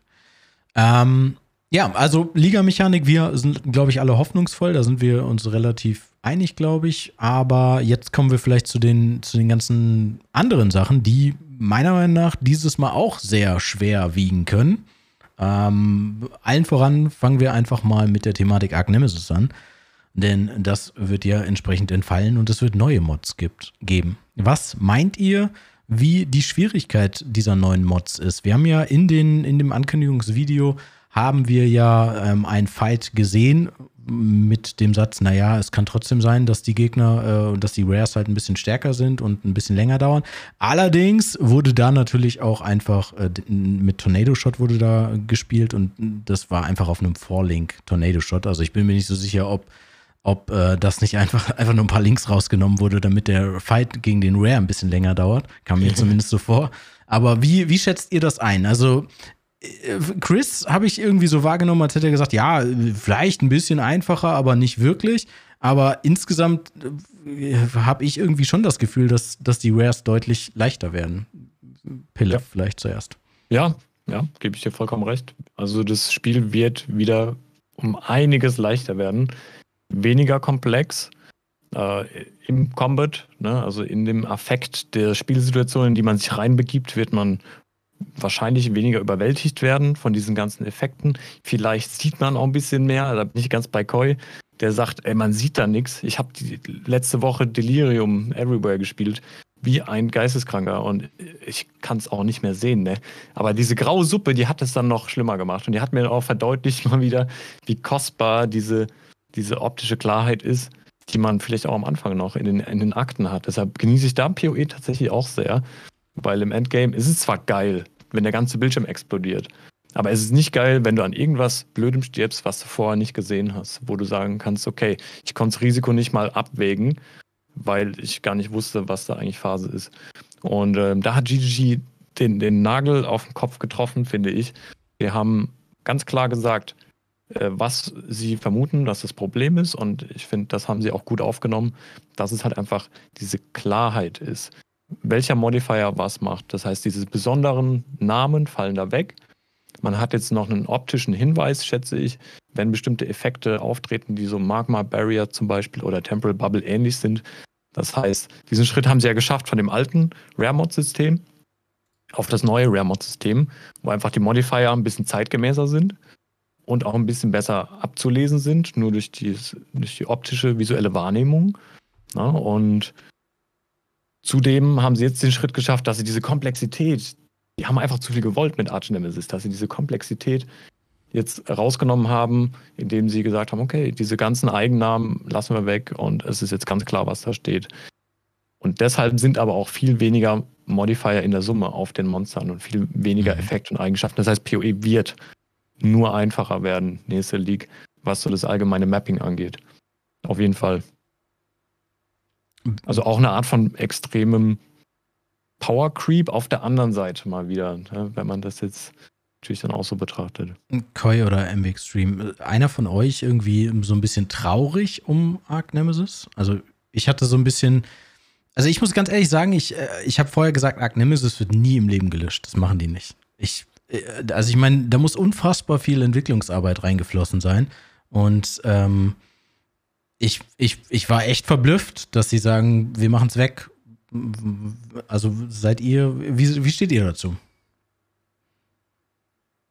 Also ich bin nicht, also ich, das ist wie Mario vorhin sagte. Es ist so, wenn du deinen Charakter ausgebaut hast, interessiert sich nicht und auf dem Weg dahin nervt's. Und es hat halt, es gab so viele Mods und so viele Effekte, die einfach keinen Spaß gemacht haben. Diese Blitztotems, die, da kriege ich die Krise, wenn ich die schon sehe. Wenn die plötzlich aus dem Nichts, das war noch am Anfang in Delph so, die sind am nächsten Delph-Punkt und beschwören da ihre fucking Blitztotems. Hat mich genervt. Und sowas ist immer quasi während der Progression noch von dem Charakter, wo du denkst, oh, das nervt halt einfach. Das war halt irgendwie nicht spaßig. Die wollen ja immer diese meaningful Fights haben, dass du da irgendwie scheinbar irgendwas machst oder so. Aber wenn das halt keinen Spaß macht, dann ist das halt schlecht. Von daher bin ich eigentlich recht froh, dass es wieder weg ist. Ich habe auch nicht gedacht, dass es wieder so ändern. Also, dass es wieder komplett rausnehmen. Aber ich glaube, bei so viel Aufruhr, den es da gab. So, also, ich bin jetzt nicht der größte Gegner von Arch Nemesis, aber ich vermisse es auch nicht. Mario? Naja, ich denke mal halt zu dieser Thematik, weil du sagst, hey, es kann nicht sein, dass ihr das rausnehmen. So viel Arbeit, was da drin steckt. Ich meine, so läuft halt das Leben, denke ich einmal. Es gibt bei jedem da äh, irgendwie Sachen, wo man extrem viel Zeit und Energie reingesteckt hat, wo man dann zum Schluss da sitzt und denkt sich, Scheiße, es war alles umsonst. Ja. Mhm. Das passiert, so, so, ist halt das Leben. Ja. Und so ist es halt auch beim Game Developer. Man hat halt dann, wie gesagt, wieder zurück zu dieser Idee und Ausführung. Ja, und wenn die Idee gut ist und die Ausführung halt nicht, und dann hast du so, ey Jungs, was macht ihr für einen Scheiß, wenn ich es so sagen kann, äh, dann muss man wieder ein paar Schritte wieder zurückgehen und sagen, Moment einmal, wo war man noch cool? Und wo, wo, wo, wo war dieser Punkt, wo es angefangen hat? Und da muss man halt auch wieder einen besseren Weg wählen, als den, was wir dann eigentlich gewählt haben jetzt in der Vergangenheit. Ja. Für mich persönlich äh, will ich da eigentlich nicht zu tief in dieses Thema Arch Nemesis reingehen, weil als Softcore-Spieler, ich bin bekannt dafür, ein Cast on Death Portal Setup zu benutzen. Ja, Mache ich auch bei meinen 1000 Divine Builds, weil Quality of Life, sage ich halt einmal, ja. Vor allem, wenn man wieder mal das falsche Dings beim, beim Alter angeklickt hat, äh, wo man wieder dieser Meteor runterkommt und auf geschottet wird. Ähm, deswegen, also am Anfang nervig und irgendwann outgearst du das und that's it. Ja, also ich denke, dass ist äh, diese Art Genesis Modifier im, im Bereich Solo Self und Hardcore wesentlich gröber zu beurteilen sind, als wie, ja, als wenn ich da mal Softcore, ja, dann stehe ich halt einmal, ja, meine Güte. Ja, Cast und Death Portal fixed und äh, that's ja. it. Ich finde, das war auch ähm, durchaus einfach ein guter marketingtechnischer Schachzug, den sie jetzt gemacht haben, indem sie ganz strikt gesagt haben, okay, Arch Nemesis, bye bye No More Arch Nemesis anymore. Und wenn man es nämlich aber eigentlich betrachtet, es hat den Namen verloren, das Kind ist immer noch das gleiche, es sind die gleichen Modifier, nur nicht mehr so viele, ist nicht mehr so komplex das Ganze. Es ist letztendlich genau das, was sie wahrscheinlich intern immer noch als Arch Nemesis bezeichnen werden, könnte ich mir sogar vorstellen. Aber nach außen hin ist halt jetzt ganz klar nach der letzten League, die wirklich ein Griff ins Klo war von eine Reputationsseite aus, könnte man sagen. Also hat der GGG, denke ich, auch so aufgenommen und verstanden. Ist einfach kluge Sache zu sagen, wir distanzieren uns von diesem, von diesem bösen, von dieser dunklen Wolke Arch Nemesis, die wir da her heraufbeschworen haben, weil so ist es bei vielen Spielern ähm, auch gewesen. Also das ist die Resonanz, die man ja. aus den Chats habt ihr wahrscheinlich auch immer wieder zu hören bekommen. Also Mr. Streamer, solange Arch Nemesis im Spiel ist, da rühre ich PoE nicht mehr an. Das ist so der O-Ton. Ja. Und ich denke mir, ja, dann ist gut, wenn GG sagt, okay, wir machen es weg und es ist eigentlich immer noch das Gleiche, nur ein bisschen abgeschwächter, ein bisschen weniger komplex. Ich ich glaube auch, ja. ähm, da, da, wollte ich so ein bisschen mit meiner, mit meiner Frage drauf hinaus, ähm, ob das nicht alles jetzt umsonst war. Ich glaube nämlich auch, dass ähm, diese Änderung für Arc Nemesis einfach eine programmatische Änderung war, die sie brauchten für die Weiterentwicklung von PoE, damit sie mehr Einfluss darauf haben, was, was droppen Monster und ähm, überhaupt Kontrolle darüber haben. Weil ich habe das Gefühl, dass sie das vorher mit den alten äh, Mods gar nicht hatten. Ähm, zu sagen, okay, also ich meine, es ist natürlich nur eine Vermutung, ist jetzt vielleicht auch ein bisschen also ich meine, relativ sinnlos darüber zu reden, aber ich glaube halt, ey, das, was dahinter werkelt, ist immer noch das gleiche Konstrukt und immer noch die, die gleiche Mechanik quasi. Ähm, und deswegen glaube ich, ähm, werden wir, also haben wir ein Stück weit natürlich immer noch Arc Nemesis viel, viel einfacher. Es gibt einzelne Mods, alles anders. Wahrscheinlich wird es viel leichter. Wir werden alle viel zufriedener sein, hoffe ich zumindest sehr stark. Aber ähm, im Endeffekt hat Grinding Gear Games trotzdem den Einfluss darüber, was ein Monster droppt. Und das ist, glaube ich, eher das Ziel dahinter gewesen aus, ähm, aus Programmsicht, könnte ich mir vorstellen. Okay, aber ähm, es macht, glaube ich, auch nicht viel Sinn, da jetzt weiter drüber zu philosophieren. Ähm, lasst uns zum nächsten Thema, Thema kommen. Ähm, ich fand, eine Änderung hat mich sehr sehr erfreut, dies, dass Maven-Influenced Bosse jetzt Awakened Gems droppen können. Ich glaube, das ist sowohl, also insbesondere, glaube ich, für, ähm, für den Solo-Self-Found-Bereich sehr cool. Für Trade weiß ich noch nicht genau, was das bedeutet. Ähm, es wird einfach dazu führen, dass, dass Awakened Gems noch einfacher zu bekommen sind, könnte ich mir vorstellen. Ähm, ja, was glaubt ihr erstmal so wirtschaftstechnisch, ähm, was, was das für Auswirkungen hat, Mario? Also für Solo Cellphone etc. natürlich geil, ja, weil ich kann einfach mappen und wenn ich jetzt nicht unbedingt Lust habe auf Altare, ob jetzt das Searing Exarch oder Ita of Worlds ist, weiß ich, hm, okay, ich spiele gerade das und das Bild, ich brauche, ich, ich fahre jetzt einfach Maven Witness, mache diese, ähm, die Invitations dazu, mach, ja, mach so eine Sachen, das heißt, die Invitations dann werden natürlich dann auch Awakened Gems droppen, nehme ich an.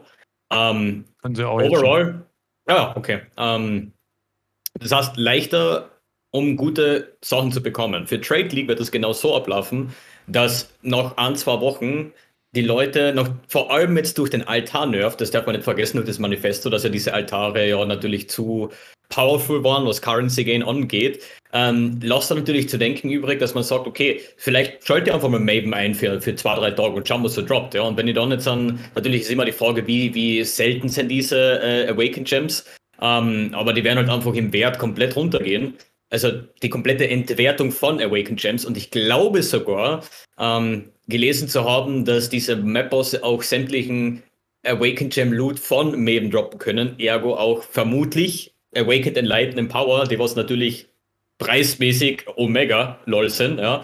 Aber alle anderen, die wirst jetzt dann einfach jeden Kack-Gem für, für 10 Chaos kriegen und äh, that's it.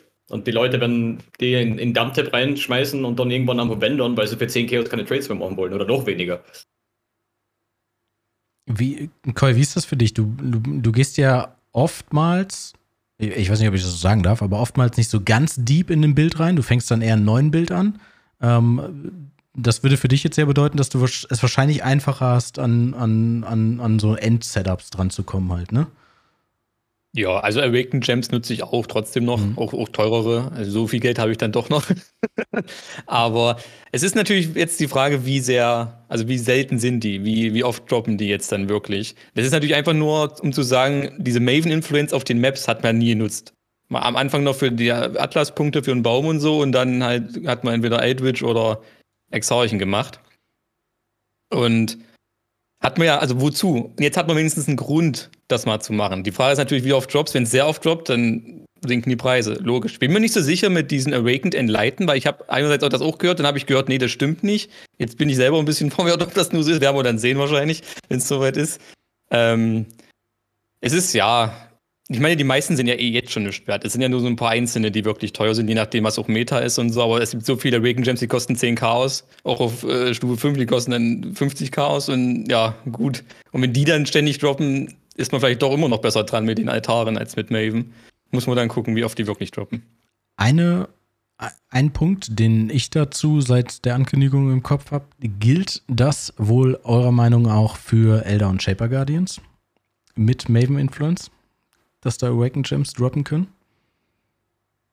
Theoretisch sind es Map-Bosse. Mit, mit, mit, Maven Influence, ja doch, doch. Müsse, müsse. Natürlich.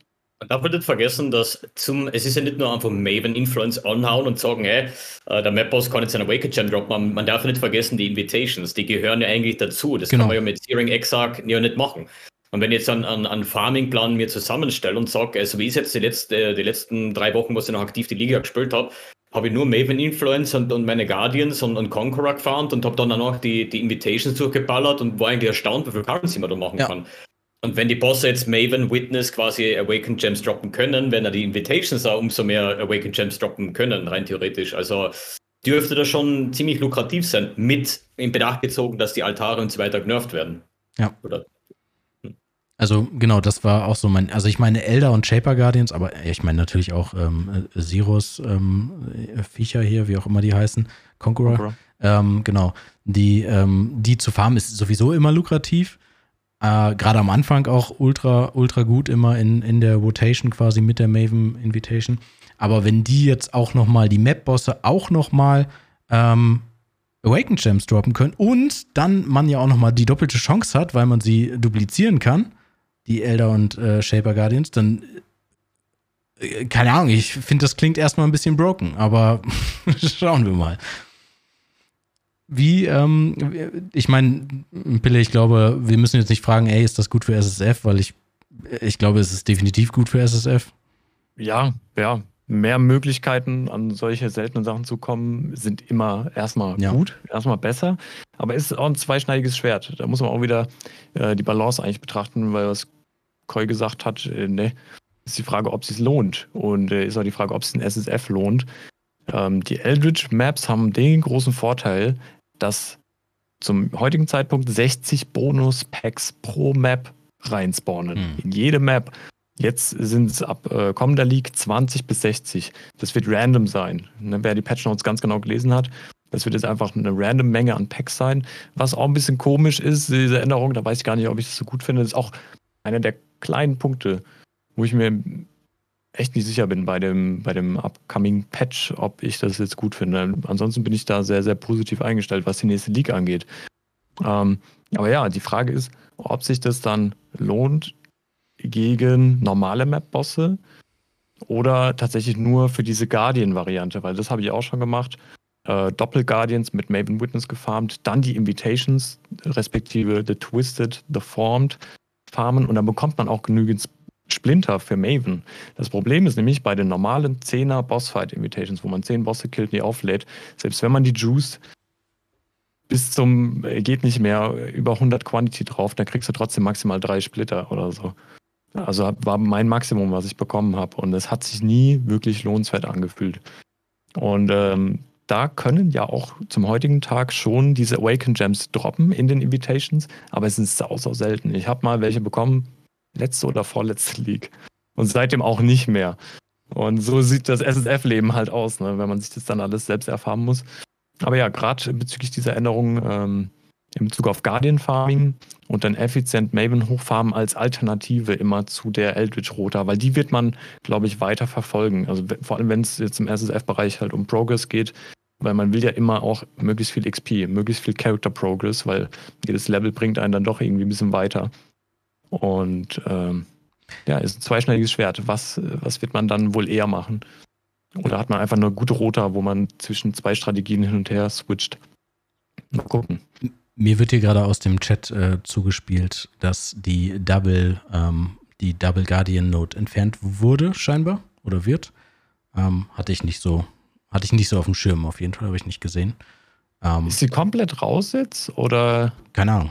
Ich habe noch keinen Tree gesehen. Gibt es überhaupt ich, schon einen Tree? Ich habe es mir auch noch nicht genau angeguckt. Ich habe gesehen, dass oben weniger Notes sind und sie haben ja gesagt, die meisten Sachen werden jetzt auf den Bossen selbst schon sein, die meisten Bonus, Dropshots so. Tatsächlich kann das sein. Ich habe es ja auch nicht im Detail angeschaut. Ja. Die Tage, nicht so viel Zeit gehabt.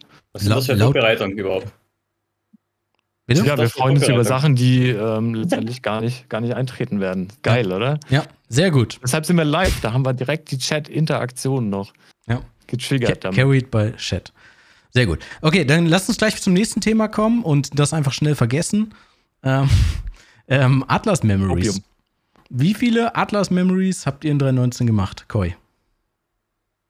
Auch eine Handvoll. Also ich habe jetzt, ich habe ein paar auch gesammelt, die wollte ich dann machen und dann bin ich nie so richtig dazu gekommen. Und es sind, waren ja auch nicht alle so richtig geil, aber waren lustig, aber manche waren halt richtig lustig und manche waren nur so okay. Aber ich habe das schon gern gemacht. Also ich freue mich sehr, dass die da sind und über neue freue ich mich auch.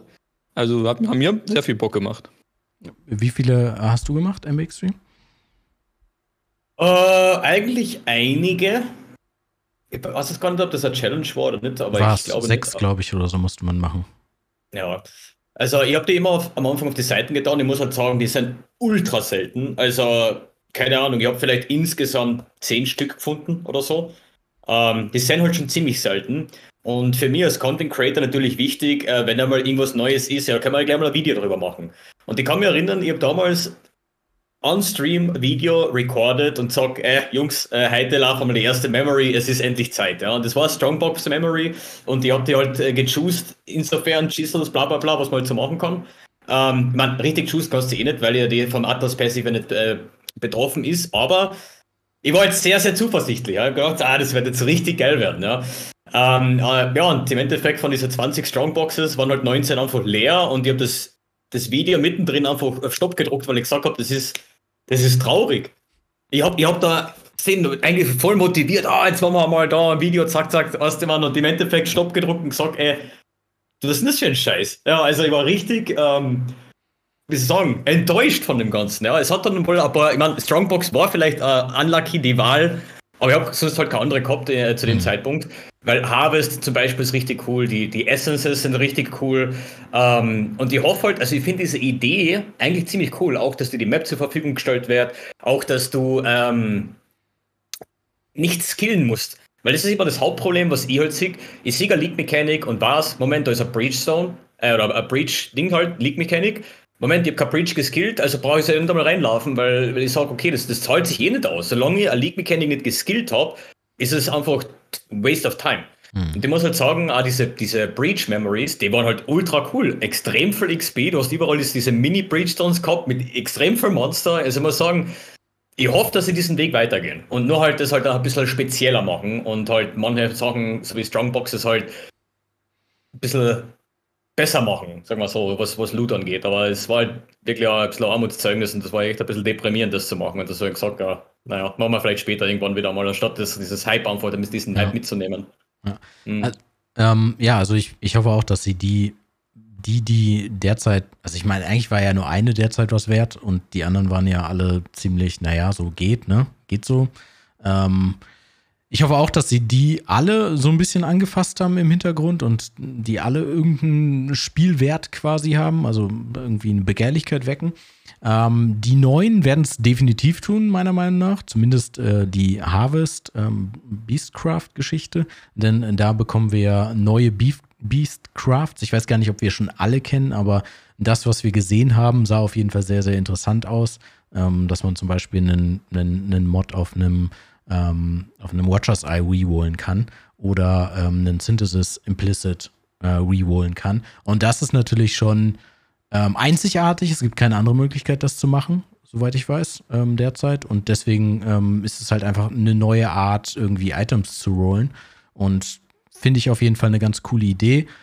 Sie werden wahrscheinlich, wie äh, MB Extreme, schon richtig gesagt hat, sehr selten sein, weil ich meine, sie waren jetzt schon sehr selten. Ich habe, glaube ich, auch insgesamt neun oder so gefunden, wenn ich mich recht erinnere. Ähm, von daher, die Trefferchance dann die richtige zu finden, wird wahrscheinlich, also die mit dem Beastcraft Harvest, wird wahrscheinlich relativ gering sein. Ähm, ja, und die Altare gibt es, soll es dann ja noch geben. Da wissen wir jetzt ja nicht so ganz viel, außer dass es irgendwie, ich weiß nicht mehr genau, was der Wortlaut war, aber irgendwie lohnende oder beeindruckende ähm, ja, Belohnungen sollen diese Altarmonster ja dann entsprechend geben. ist das ein Thema in Solo Self-Found gewesen?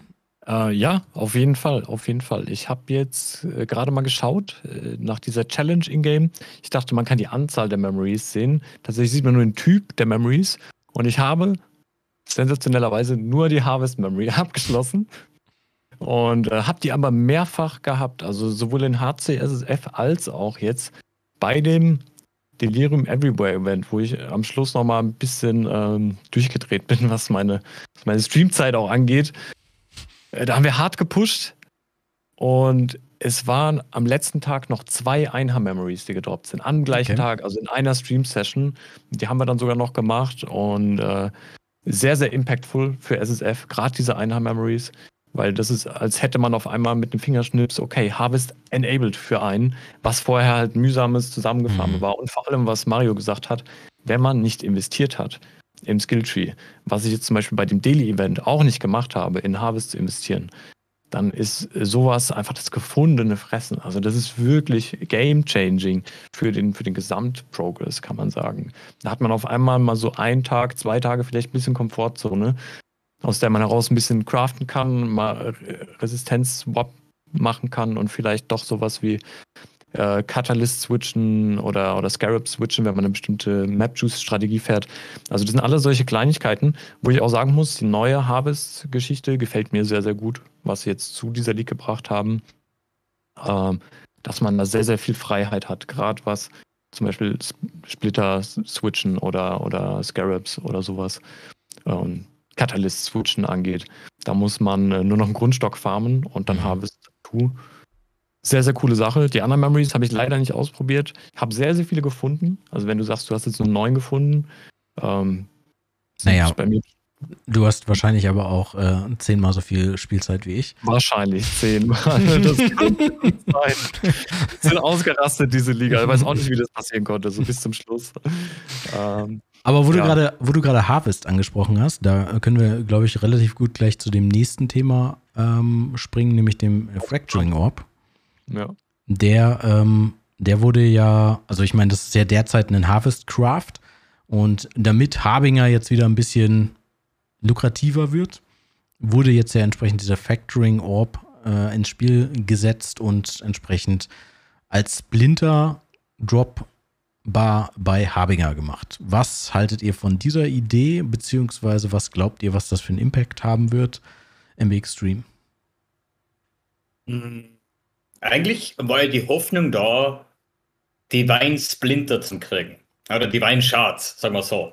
Und wo es dann im Kasten hat, ja, Habi Buff oder oh, Habi ist jetzt an einem Map-Device wieder und das ist ja hundertprozentig. Wir werden Div, Divine Card, äh, Div Cards für Divines kriegen und wir werden Divine Splinters kriegen und deswegen wird Harvey natürlich cool sein, weil jetzt die Exalted Charts, wen interessiert das? Ja, Exalt, also da, das Label hat einfach innerhalb von einem Tag auf den anderen halt einfach mal 90% von seinem Wert verloren oder, ja, das ist halt leider sad. Ich habe übrigens haben wir angefragt, ob es da Divine-Op-Shirts gibt, aber die sind erst in Produktion. Ähm, nichtsdestotrotz, ja. ja. Komm, ja. ähm, generell denke ich, die Harvest Orbs werden definitiv interessant sein zu farmen. Äh, Harvey zu farmen war schon immer sehr lukrativ. Bis zu dem Punkt, wo die Exalt Divine Exchange kommen ist. Danach war Harvey natürlich whatever. Ähm, jetzt wieder interessant durch die Fracturing Orb, ähm, was quasi jetzt dann trotzdem sehr hochwertig sein wird. Äh, meine erste Meinung darüber war, ja gut, wenn jetzt von 10.000 Leuten 9.000 Harvey farmen, werden die Dinger natürlich relativ cheap sein. Aber nachdem, ähm, wie soll ich sagen, es heutzutage ja eigentlich das Beste ist, ein Fractured-Item zu haben, SSS drauf zum Spammen und hoffen, dass ich einen dritten guten Mod finde und den einfach zu multimodden für mein Endgame-Item, ja, werden natürlich die, die ähm, der Bedarf an diesen Orbs natürlich auch ins Unermessliche steigen. Ja. Und deswegen denke ich einmal, dass es einfach lukrativ sein wird. Ja, es werden viele existieren, aber ja, es werden auch sehr viele aufgebraucht werden. Weil es ist ja nicht so, wie, wie viele Metacrafter gibt es, die was wirklich halt einmal da sitzen und sagen, ich schmeiße jetzt einmal 500 X auf meinen Ring und hoffe, dass sie irgendeinen guten Mod trifft. Das machen ja die wenigsten überhaupt. Ja.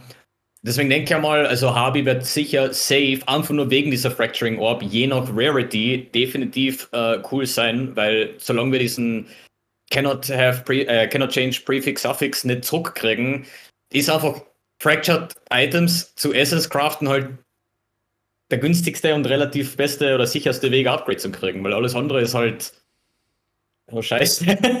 Ja, ja, voll. Ähm, ja, ähm, Koi, was, was hältst du von diesem Orb? Das kann ich alles genauso unterschreiben. Es kommt natürlich wieder darauf an, wie selten das ist, wie, wie sehr, wie oft findet man das. Und ich habe sowieso ein sehr gespaltenes Verhältnis mit Harvey, weil ich auch mal gehört habe, oh, das lohnt sich übel und übel. Und ich glaube, es lohnt sich wirklich auch bei mir damals, als ich es probiert habe. Aber gefühlt habe ich immer nur zwei Car-Charts gefunden. Immer. Dass ich da mal einen X-Chart rausbekommen habe, das war gefühlt so einmal, aller weiß ich nicht wie viel. Und dachte ich mir, ich kaufe hier die Skarabäen für so und so viel Chaos und kriege dann immer zwei Chaos-Charts raus oder was. Na, vielen Dank dafür. Ich glaube schon, dass sich auf lange Sicht das gelohnt hat damals, aber bei mir hat sich das auf jeden Fall nicht gelohnt. Deswegen freue ich mich, dass jetzt was, wieder was Neues mit äh, reinkommt. Finde die Änderung eigentlich ganz cool.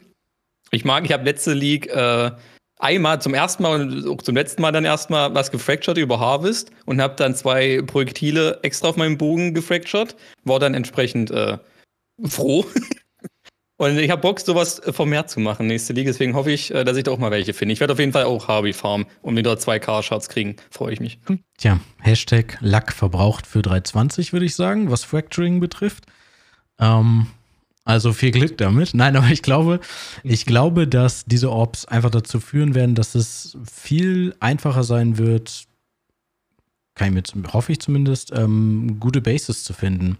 Weil also ich weiß nicht, ob man das wirklich dann so macht, aber ich könnte mir halt vorstellen, dass, dass wenn man ein Item hat, da sind vielleicht zwei gute Mods drauf, zwei nicht so gute.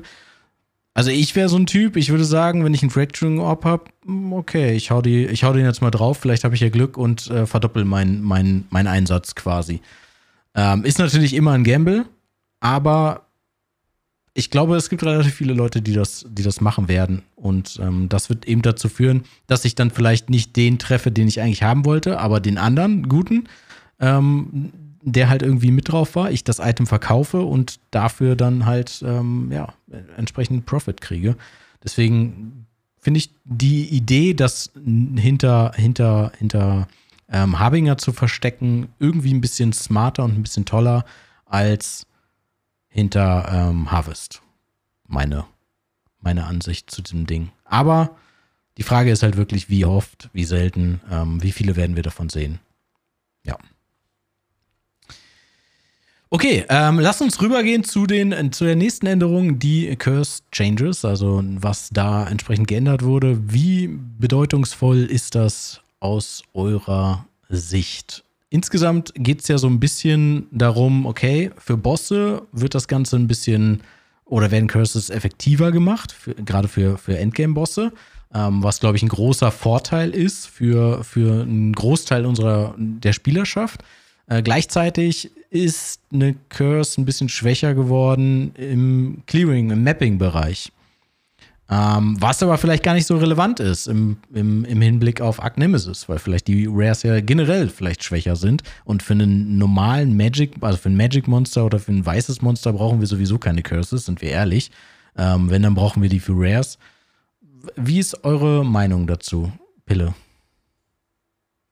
Genau das, was GG eigentlich adressiert hat, dass sie gesagt haben, Curses leisten da am meisten, wo sie am wenigsten gebraucht werden und ähm, leisten da am wenigsten, wo sie am meisten gebraucht werden. Und dass sie das jetzt ändern, finde ich top.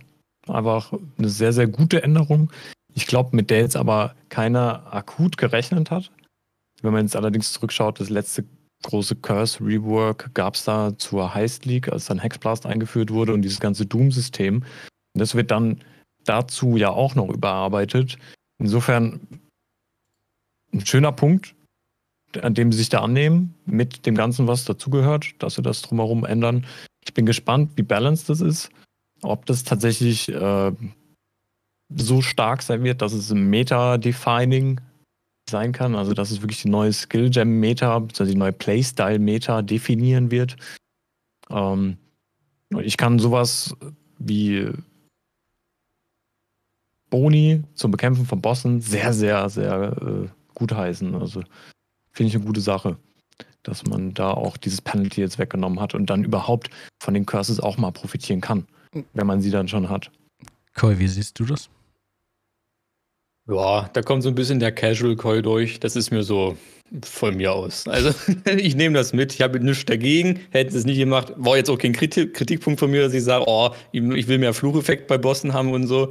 Also das ist mir eigentlich völlig, völlig egal. Ich frage mich nur, weil wir haben jetzt natürlich viele Curses wurden so mal ein bisschen wegen des Balancing dann natürlich verschlechtert. Wir haben Curse-Effekt verloren an vielen Stellen und so. Aber es wird wahrscheinlich trotzdem noch ein Riesenbonus bei Bossen sein, hoffe ich zumindest. Nicht, dass das, das Ganze irgendwie so dermaßen offset dass es am Ende, dass man es gar nicht richtig merkt, dass wir jetzt mehr äh, Effekt bei Bossen haben. Aber ich denke mal, das sollte schon so sein. Aber mhm. ich bin da. Ist mir egal. Sehr gut. Im Big Stream bist du auch da? Uh, ich, dem pflichte ich bei, würde ich mal sagen. Ich finde es vollkommen in Ordnung und richtig so, weil ganz ehrlich, wir sind alles faule Säcke. Und faule Säckinnen in, in dem Sinne, ja, weil wer sitzt wirklich da und sagt, Flammability, Ele Weakness, Hydrosphere, Exposure, bla bla bla bla bla, druckt einmal seine ganze Rotation durch und dann sagt man, jetzt kann ich mal angreifen, weil ich muss ja den Boss einmal debuffen und so weiter. Also, wenn ich gerade Hexblast, Ignite oder irgend, irgendwas, ja, du bist ja Ausnahme. Ähm, aber insofern muss ich halt sagen, ich will einfach, dass mein Char funktioniert. Am besten mit einem Knopfdruck. Ja. Der soll seine, seine Flammability on Hit machen und, und debuffen und, und Culling Strike und, und keine Ahnung, Tod und Teufel. Ja. Ähm, ich finde es vollkommen in Ordnung, dass wir die Power insofern verlieren, weil die meisten Leute, wenn sie einen Curse benutzen, einen Curse on Hit Ring benutzen oder ähm, Mark on Hit oder, oder irgendetwas, was automatisiert ist. Keiner hat wirklich Lust, wirklich Curses zu drucken. Und ja, ich habe das jetzt selber eigentlich in Ruthless gemacht und in Solo Self mache ich es auch, weil mein Damage einfach kacke ohne Ende ist. Deswegen will ich das machen, damit ich mehr Damage habe, ja. Aber in, in Softcore Trade League, du willst einfach, dass es funktioniert, ja. Um, und ich muss halt sagen, das ist vollkommen legitim, dass man sagt, hey, wenn du aber bereit dazu bist, das selbst zu drucken, diesen extra Knopf zu drucken, ey, dann hast du natürlich 50% mehr Damage und dann müsst ihr ja überlegen so, hm, ja, eigentlich war es schon lässig, ja. Also, ich finde es sehr richtig, dass sie sagen, okay, wenn du bereit bist, mehr zu tun, dann sollst du mehr dafür haben. Weil die, der Unterschied zwischen einem Level 21 Curse und äh, an, an Curse on Hit Ring mit 20% Effekt oder 48% Effekt auf der Gloves Corruption zum Beispiel, äh, mathematisch, ich weiß nicht einmal, wo der Unterschied ist. Entweder der Boss stirbt oder er stirbt nicht. Ja, also Punkt aus Ende. Also deswegen sage ich, ich denke mal, es wird interessant sein für so Sachen wie Hexblast, weil es jetzt ein bisschen anders funktionieren wird, weil da die Doom-Mechanik entfernt worden ist, wo ich ja sagen muss, da sind wir wieder bei diesem Thema GGG und ähm, Sachen extremst kompliziert zu machen, dass man schon studieren gehen muss, um eine League-Mechanik zu verstehen. Ja. Ähm, ich denke, dass es einfach nicht zielführend ist. Es, es macht ab und zu einfach Sinn, Sachen leichter zu machen und das trotzdem besser zu machen, als wie ich sage, ich muss da jetzt dann noch 10.000 Variablen einbauen, damit es so extrem kompliziert klingt, weil wir sehen ja Datenwechsel immerhin. Ja. Deswegen weniger ist oft mehr und ich denke, dass das halt der richtige Weg ist ähm, für die komplette Spielerbase. Ja. Das Einzige, was ich noch anmerken wollte, wäre jetzt zum Beispiel sowas wie Curse-Effekt verringern. Das sage ich insofern so ein, ähm, ich bin halt ein Fan von Essence Drain Condition zum Beispiel und der beste Weg, glaube ich, an High-End Essence Drainer zu bauen, ist einfach extrem viel Despair Curse Effekt zu stacken. Mhm. Ja. Ähm, und dann geht es ja so weit, wie schaut das aus mit dieses Self-Curse Temp Chain Headhunter Bild, ja, die was es gegeben hat ähm, vor diesem Buff Headhunter zu 60 Sekunden. Also es wird da definitiv, äh, beef, äh, definitiv Builds geben, die was da die Gewinner sein werden. Manche werden Verlierer sein, aber im Großen und Ganzen ja, Whatever. Äh, existiert halt, sagen wir so, ja. Mhm. Ja, ja, ja. Ähm, okay, wir springen einfach weiter durch die Änderungen, weil es gibt relativ viele von diesen, von diesen Rework kleineren Änderungen, die wir irgendwie einmal thematisieren wollen. Nächstes, nächster Punkt wäre die neuen Juwelen. Da gibt es ja zum einen neue Mods auf den, äh, auf den Rare-Juwelen, sowohl Abyss als auch den normalen herkömmlichen Jewels. Ähm, also meine Meinung dazu schmeiße ich einfach mal gleich so in den Raum. Die Abyss-Mods mit dem Avoid Ailments sind meiner Meinung nach ziemlich broken und ähm, keine Ahnung, ich gerade mit, mit der Atlas-Note, wenn es die noch so gibt, dass man äh, fünf oder sechs Mods ähm, Abyss-Jewels kriegen kann damit kannst du halt wirklich äh, mit, mit, mit zwei, ähm, mit zwei Joules Bleed und Poison immun werden, als Beispiel. Und dann noch irgendwas anderes dazu halt, ne? Also Damage, Life, whatever. Kannst du sogar noch irgendwie mm, Fire oder Ailment immun oder was auch immer werden halt, ne? Ähm, Und das finde ich schon ziemlich stark. Dagegen finde ich die neuen Mods bei den normalen Rare Jewels, die sind ja eher eine, eine Reduktion der Zeit, irgendwie nicht so ganz stark. Und ehrlich gesagt gibt es da auch, also irgendwie kommt es mir da so vor, als wäre es eher insgesamt ein, ein, vielleicht ein bisschen Nerf, weil es viel schwieriger sein wird, die zu rollen. Vielleicht aber auch nur, weil es irgendwie nicht so eine nicht so eine Quelle gibt wie bei den Abyss Jewels, die mit so vielen Mods zu kriegen. Wie denkt ihr darüber? Hm, fangen wir mal mit Koi an. ja, also Juwele sind halt hart umkämpft in den Plätzen, also zumindest auch im, im passiven Baum und so, weil es halt so viele starke Unique Jewels gibt. dass es halt immer dann, also ich nutze eigentlich meistens immer nur irgendwelche Unique Jewels. Mein Watchers Eye kommt auf jeden Fall schon mal rein und jetzt mit Forbidden Flame und Forbidden Flash sind das nochmal zwei, äh, die ich gerne irgendwie nutze und so. Deswegen, ich habe immer, ich habe selten irgendwie seltene äh, Jewels drin. Ich bin aber großer Freund von Avoid Ailments in sämtlichen Quellen. Und das sind ja 50% auf einem Juwel, glaube ich, bis zu ne. Es ist schon, ist schon sehr gut. Und wenn man dann natürlich, also vor allem die Abyss-Sachen, wenn wir da 6er Juwele kriegen, dann ist das schon ein guter Contenter für so Unique Jewels. Dann überlege ich da auch mal die mit reinzunehmen. Also das ist schon, schon ziemlich geil. Und vor allem die Abyss-Sachen kann man auch in die normale Ausrüstung stecken, wenn man da ja. ein paar Sockel mit reinkriegt. Und ich glaube, das ist vielleicht auch nochmal dann ein neuer dass man da dann vielleicht sagt, ich brauche hier keinen, äh, keinen normalen Sockel, sondern ich nehme mir eine Biss-Sockel rein für den geilen, für das geile Juwel, was ich noch habe. Ja, ja, das glaube ich auch.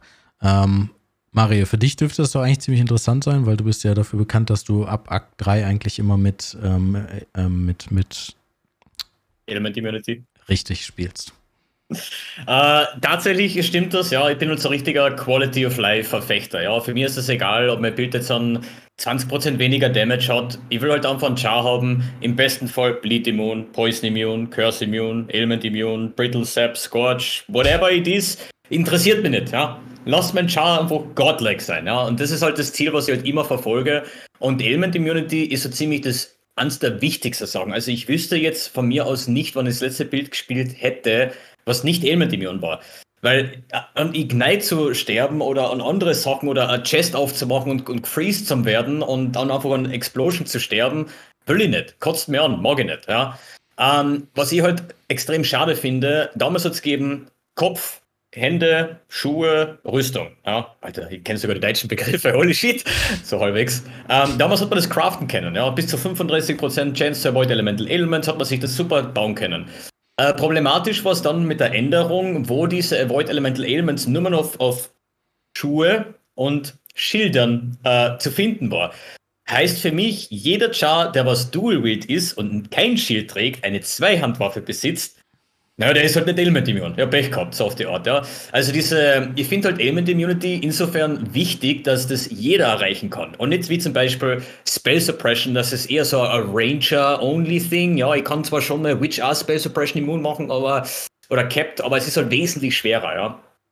So, und mit diesen Änderungen finde es halt cool, dass man halt auch wieder mal andere Optionen hat, weil aktuell schaut das bei mir so aus, äh, 35% Chance to avoid Elemental Elements auf die Boots, plus die Searing Exarch oder Eater of Worlds Influence mit noch einmal 32%, da bin ich schon mal auf 65, ja. Vielleicht noch ein bisschen im Tree, vielleicht noch irgendwo was reinfühlen, aber es, es ist einfach Pflicht. Habe jetzt aber die Möglichkeit, das äh, Bleed, Poison Immune, Element Immune äh, über Jewels zu kriegen, finde das natürlich cool, weil dann ist ja endlich einmal wieder mein Bootslot offen. Da kann ich wieder mal Aberrates Hooves spielen, da kann ich vielleicht wieder mal eine Unique Boots anziehen und, und weiß, dass, dass ich nicht locked auf diese Rare Boots bin.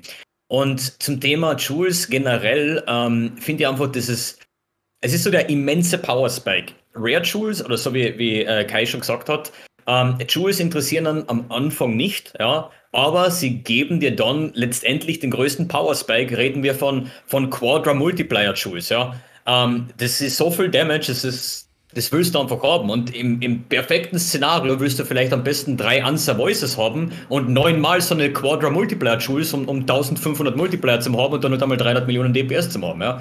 Ähm, aber wir kriegen immer mehr Jules und mittlerweile muss ich sagen, mit dieser Anzahl und Standard-Jules, was man verwendet, eben a Watcher's Eye, zwei, äh, Forbidden Flame Flash, dann hast du noch ähm, Medium Cluster Jules, Large Cluster Jules, überhaupt einmal einen Platz zu finden, um ein einziges Rare Jewel mit Corrupted Blood Immunity zu kriegen, Und jetzt dann noch einmal dran zu denken, boah, ich brauche noch einmal fünf Jewel-Slots, wie soll noch mein Skilltree ausschauen? Dann spielt ja jeder quasi einen, einen halben Aura-Stacker, wo eigentlich der ganze Skilltree immer noch aus Travel Notes und Jewel-Slots besteht. Was ja im Endeffekt die besten Builds, wenn man das hier anschaut im Tree, die schauen alle gleich aus. Die stacken nur noch Jewel, weil das halt einfach der, der krasseste Power-Spike ist. Mhm.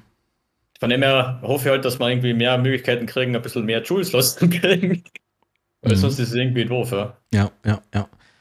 Kann ich, bin ich voll dabei. Ähm, ja, ähm, äh, Pille, ich glaube, für in, in Solo Selfer und Hardcore ist es sowieso äh, extrem, extrem gut, die Dinger zu kriegen. Ähm, Ailment-Immunität ist eine der wichtigsten Defensiven. Von daher, ähm, die Frage erübrigt sich in Anführungszeichen, glaube ich. Ein weiterer mhm. Weg, um Ailment-immun zu werden, ist immer gut. Mhm. Insbesondere, wenn Absolut. ein Tod einmalig ist für einen Charakter.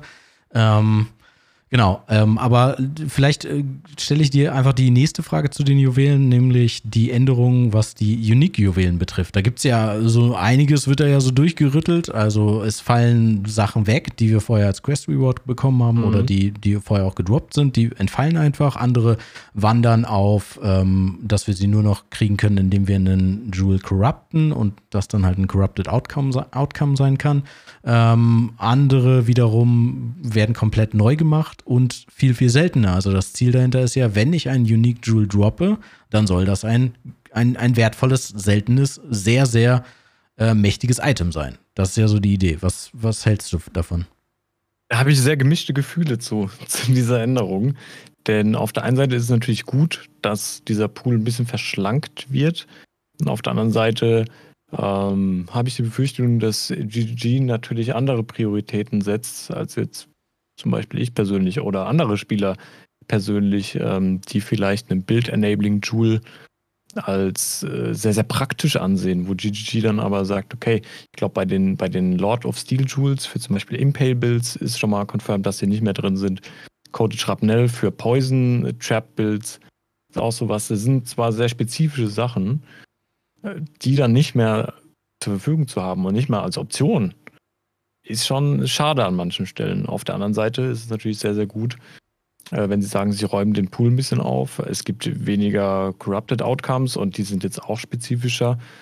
Dann gibt es einen, der spielt mir zum Beispiel in die Karten Energized Armor mit einem Juggernaut jetzt als Corrupted Jewel nur noch verfügbar. Das heißt, ich kann ihn irgendwie so ein bisschen Target farmen. Ne?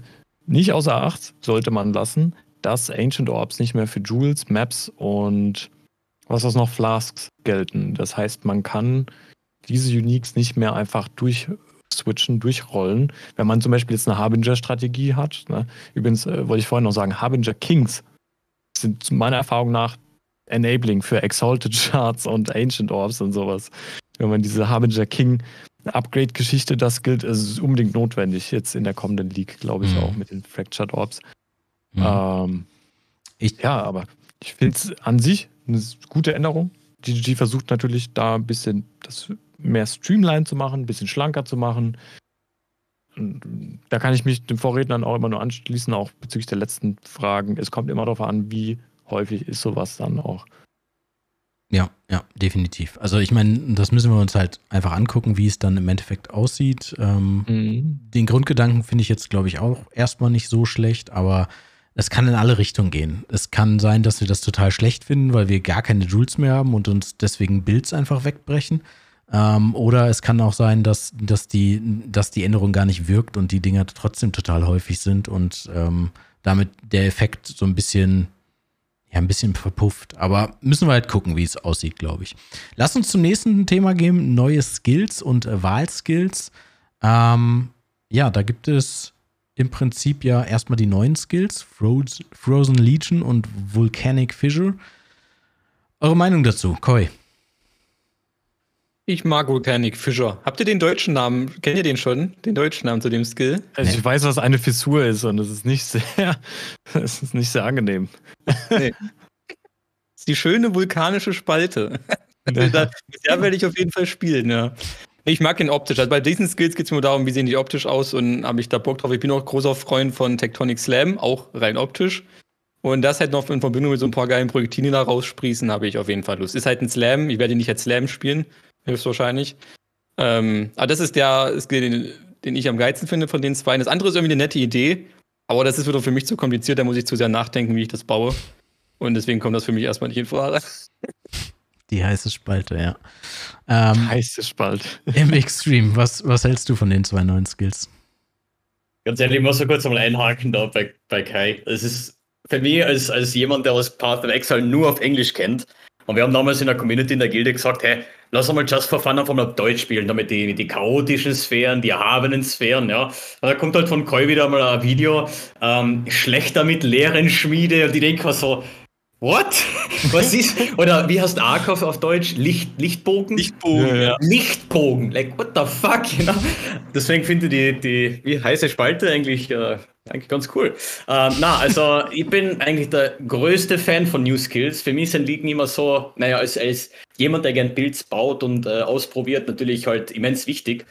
Äh, aber die, die heiße Spalte und äh, wie- die andere, das andere Ding hat mir jetzt halt nicht wirklich angesprochen. Und ich muss auch sagen, Die gefrorene Legion. die gefrorene Legion, danke. Ähm, schaut beides für mich einfach kacke aus. I don't know, sorry, zu langsam. Ähm, bin halt da- dafür bekannt, dass ich eben die neuen Skills ausprobiere, werde ich aber dieses Mal nicht machen. Ähm, die Wahlskills, ähm, ja, die Leute fragen jetzt auch schon nach POBs für Wahl Flicker Strike und ich denke mir jedes Mal, habt ihr schon jemals Flicker Strike spielen sehen und es wird Wahl Flicker Strike auch nicht ändern. Na, gibt's nicht. Ich spiele kein Flicker Strike. Ähm, ja, man muss halt das mal probieren, vor allem was dann interessant wird, eben mit diese, äh, mit die Ultimatum Gloves, äh, wo man eventuell halt wieder so Perma-Wahl-Skills vielleicht wieder mal zum Laufen kriegen könnte, aber jetzt mit der He- Hexänderung vielleicht wieder doch nicht und vielleicht irgendwann einmal so zum Testen, vielleicht ist es ganz cool, äh, aber naja, hätte man andere Sachen erwartet. Ähm, okay. Äh, nee, hier, ähm, Pille, den müssen wir natürlich auch nochmal kurz deinen Eindruck zu den zwei neuen Skills. Ja, neue Skills ist so eine Sache. Ne? League-Start mit neuen Skills Komm, ist immer sehr, Mechanic sehr Fisher, da sehe ich dich doch. Wie gesagt, ich weiß auch, was eine Fissur aus medizinischer Sicht ist. Äh, Das tue ich mir, glaube ich, nicht an in den ersten Tagen und Wochen. Ähm, ich weiß nicht, ich sehe mich da vielleicht eher bei der Frozen Legion so als Second-Build.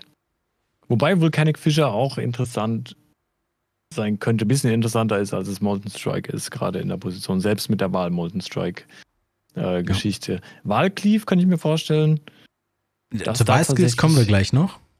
Achso, waren wir nicht bei Wahlskills gerade? Ja, vielleicht. Vielleicht sind wir neuen abgeschweift. Skills, ne? Ja, ich ja, glaube, du hattest das Thema angeschnitten mit Wahlskills und dann habe Ja. ich kurz abgeschaltet und hab, war ein bisschen bei der heißen Spalte. Ich weiß auch nicht, was gerade passiert ist. Okay, also und da, da haben wir dich bei der heißen Spalte, also den ersten vier Sätzen haben wir dich verloren. Okay. ähm, ähm, also Frozen Legion, ich glaube, also ich bin da voll bei euch. Sieht erstmal irgendwie ein bisschen lame aus und ein bisschen slow. Schaden ist zu low. Aber ich könnte Schaden mir vorstellen, dass vielleicht irgendwas damit trotzdem geht halt. Ne? Ich glaube aber nicht, dass es als Main-Skill genutzt werden kann. Aber wer weiß, wer weiß. Ja, Wenn die ganze Gang auftaucht, ne? Das ist also schon Ja, gut. ja, ja.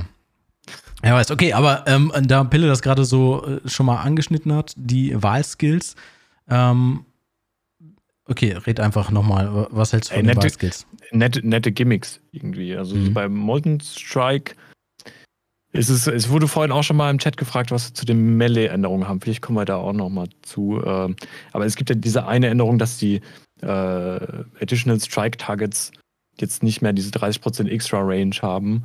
Und das ist sowas, da sehe ich halt wie auch einer der großen Melee-Skill-Verfechter, Bone-Shatter-Verfechter Khan, das ist halt sehr, sehr kritisch. Äh, ist gutes Downgrade, was man da erhalten haben. Und da ist so ein, so ein Wahlskill Tropfen auf dem heißen Stein für zum Beispiel Molten Strike äh, als Ergänzung, um dann zwischendurch ein bisschen extra Clear zu haben. Ich glaube auch nicht, dass es sowas ist, was den Skill rettet. Interessant könnte die Cleave-Änderung sein. Jetzt habe ich nochmal eine Frage auch an euch. Wisst ihr, ob da Culling Strike permanent drauf ist? Ich habe diesen Tooltip gesehen gehabt. Ist Ja, da Wahl-Cleave mit Culling ich Strike? ich habe bei Headhunter Buffs ausgeschalten. Mehr Ja, weiter ja. habe ich nicht gelesen. Ähm, auf jeden Fall könnte das eine sehr, sehr, sehr interessante ähm, so Utility-Geschichte sein, wo man sich einfach diesen Effekt zu Nutzen macht mit den extra Buffs. Könnte ich sehen. Ansonsten, ja, neue Skills immer gefährlich. Wahlskills als On-Top-Variante bin ich auch jetzt von dem Flicker-Strike nicht super angetan. Allerdings eine kleine Geschichte. Flicker-Strike für Ailments. Ne? Das heißt, solche Ailments wie ganz speziell Bleed und Ignite.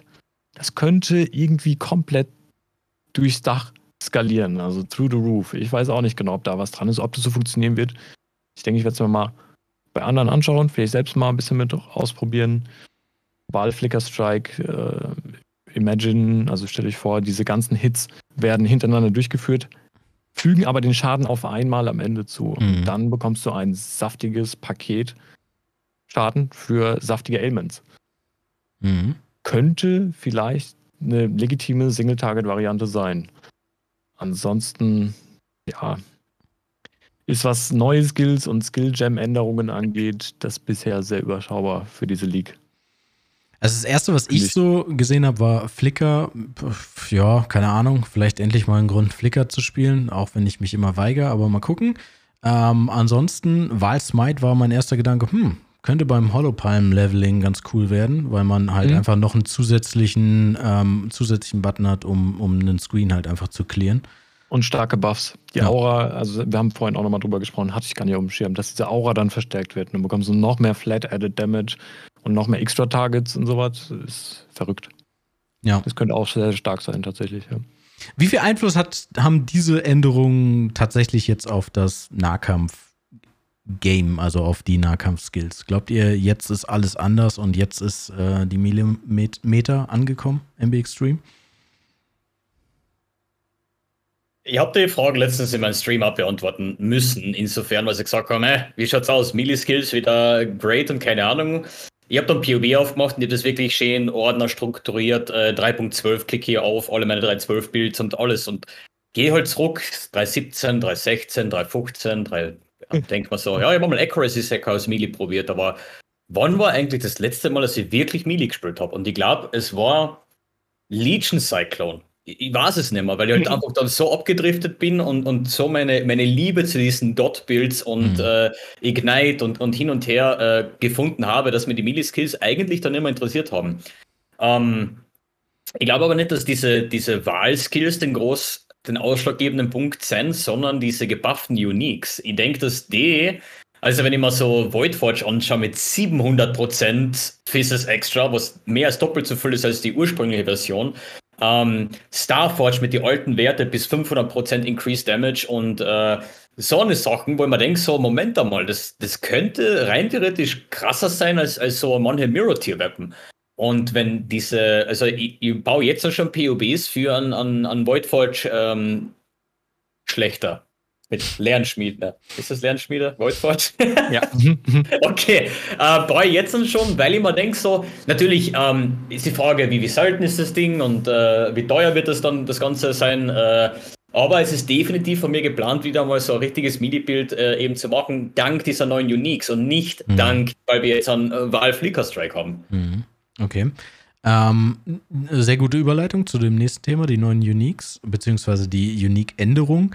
Ähm, mein erster Gedanke dazu war so ein bisschen, hm, sieht cool aus, aber wenn die Dinger so selten sind wie ein, wie ein Mageblood, frage ich mich, ob das wirklich in einem Verhältnis steht halt. Also äh, für mich wirkt es so ein bisschen so, ey, sie sehen gut aus, aber sie sehen nicht so gut aus, dass ich 200 Divine dafür ausgeben möchte. War also mein erster Eindruck. Aber vielleicht lassen wir jetzt noch mal kurz Koi so seinen Eindruck zu diesen Unique-Buffs, die wir gesehen haben. Ich stimme dir da voll zu. Also ich mag es generell, wenn auch bei den Unique Druids, wenn die halt seltener droppen und dafür besser sind, bin ich eigentlich immer ein großer Freund von. Ich mag es nicht, wenn ich zugemüllt werde mit Zeug, sondern ich will mich freuen, wenn was droppt. Von daher finde ich es ganz, ganz cool. Aber diese ganze, er hat ja richtig gesagt, selten wie Headhunter. Und da finde ich, ist es, also die, die Stärke, die ich durch den Headhunter kriege und die Stärke, die ich durch irgendwie Starforge kriege, steht für mich nicht in einem Verhältnis, dass die wirklich gleich selten sind. Ich hoffe, dass das eine überspitzte Formulierung war, dass die halt gesagt haben, es wird halt seltener, droppen seltener. Wenn das wirklich so selten wird wie ein Headhunter, da finde ich bei den meisten nicht wirklich gerechtfertigt. Okay, kurze Abfrage. Wie viele Headhunter habt ihr schon mal gedroppt? Droppt Zero. Ich glaube, Gemacht, wir haben, wir haben alle noch nie eingedroppt, oder? Weder Headhunter, noch Mageblood, noch Auch Squire, nicht. noch Ja. irgendetwas, wo man sagt, ah, endlich mal ein Big-Ticket-Item, wo ich Ja. mir denke, so eigentlich zocke ich schon viel und mache eigentlich immer Endgame-Content, aber ich sehe halt dann immer im Gildenchat, oh, Mageblood gefunden. Ja, ja, genau. Nice. Ja. Oh, Mirror gefunden, das ist der zweite der League und ich denke so, Die zweite Webseiten hast du die ja, gefunden, weil. Alter, bei mir droppen die gar nicht. Und Also- also, das Krasse ist, ich krieg dann immer Video-Footage, also wirklich Clips vom Drop, wo ich mir denke so, ja genau, Alter, what the fuck?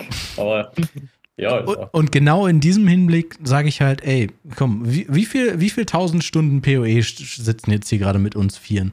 Und keiner von uns hat einen Mageblood oder einen Headhunter gedroppt.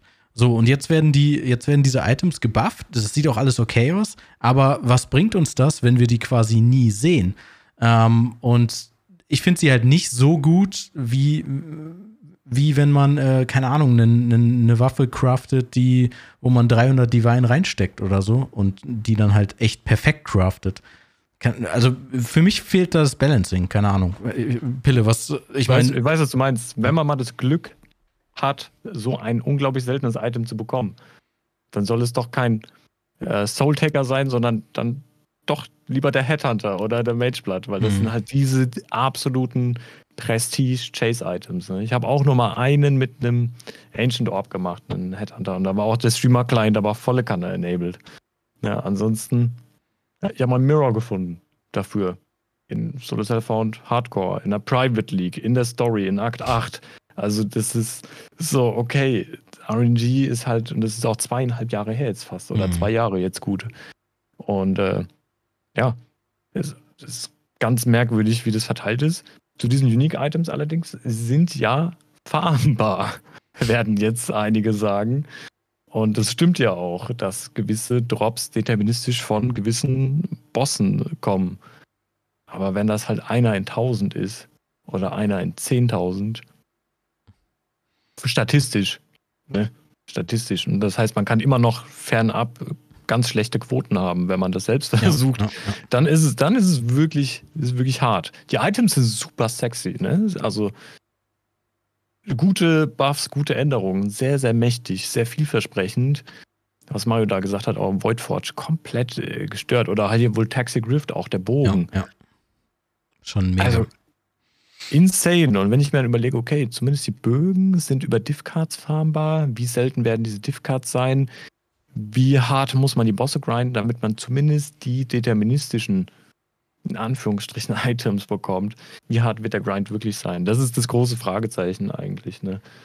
also ich, das haben, ich äh, wünsche, Ja. äh, sorry, ich, ich wünsche ähm, MB Extreme natürlich alles Gute bei seinem, bei seinem Bild, äh, den, er, den er baut und hoffe, dass er das vor allem bezahlen kann, weil ich will den Bild natürlich gerne sehen, auch wenn es wahrscheinlich schwierig wird, also danach noch schwieriger wird, ihn äh, nachzubauen. Aber ähm, wie gesagt, ich, ich sehe das halt ein bisschen, ein bisschen kritisch aktuell. Aber lass uns mal zu den, zu den neuen Uniques kommen in Anbetracht der Zeit. Ähm, ja. Ähm, das sind ja dann quasi, also die meisten davon sind ja eigentlich nur available in der Uber-Version, oder?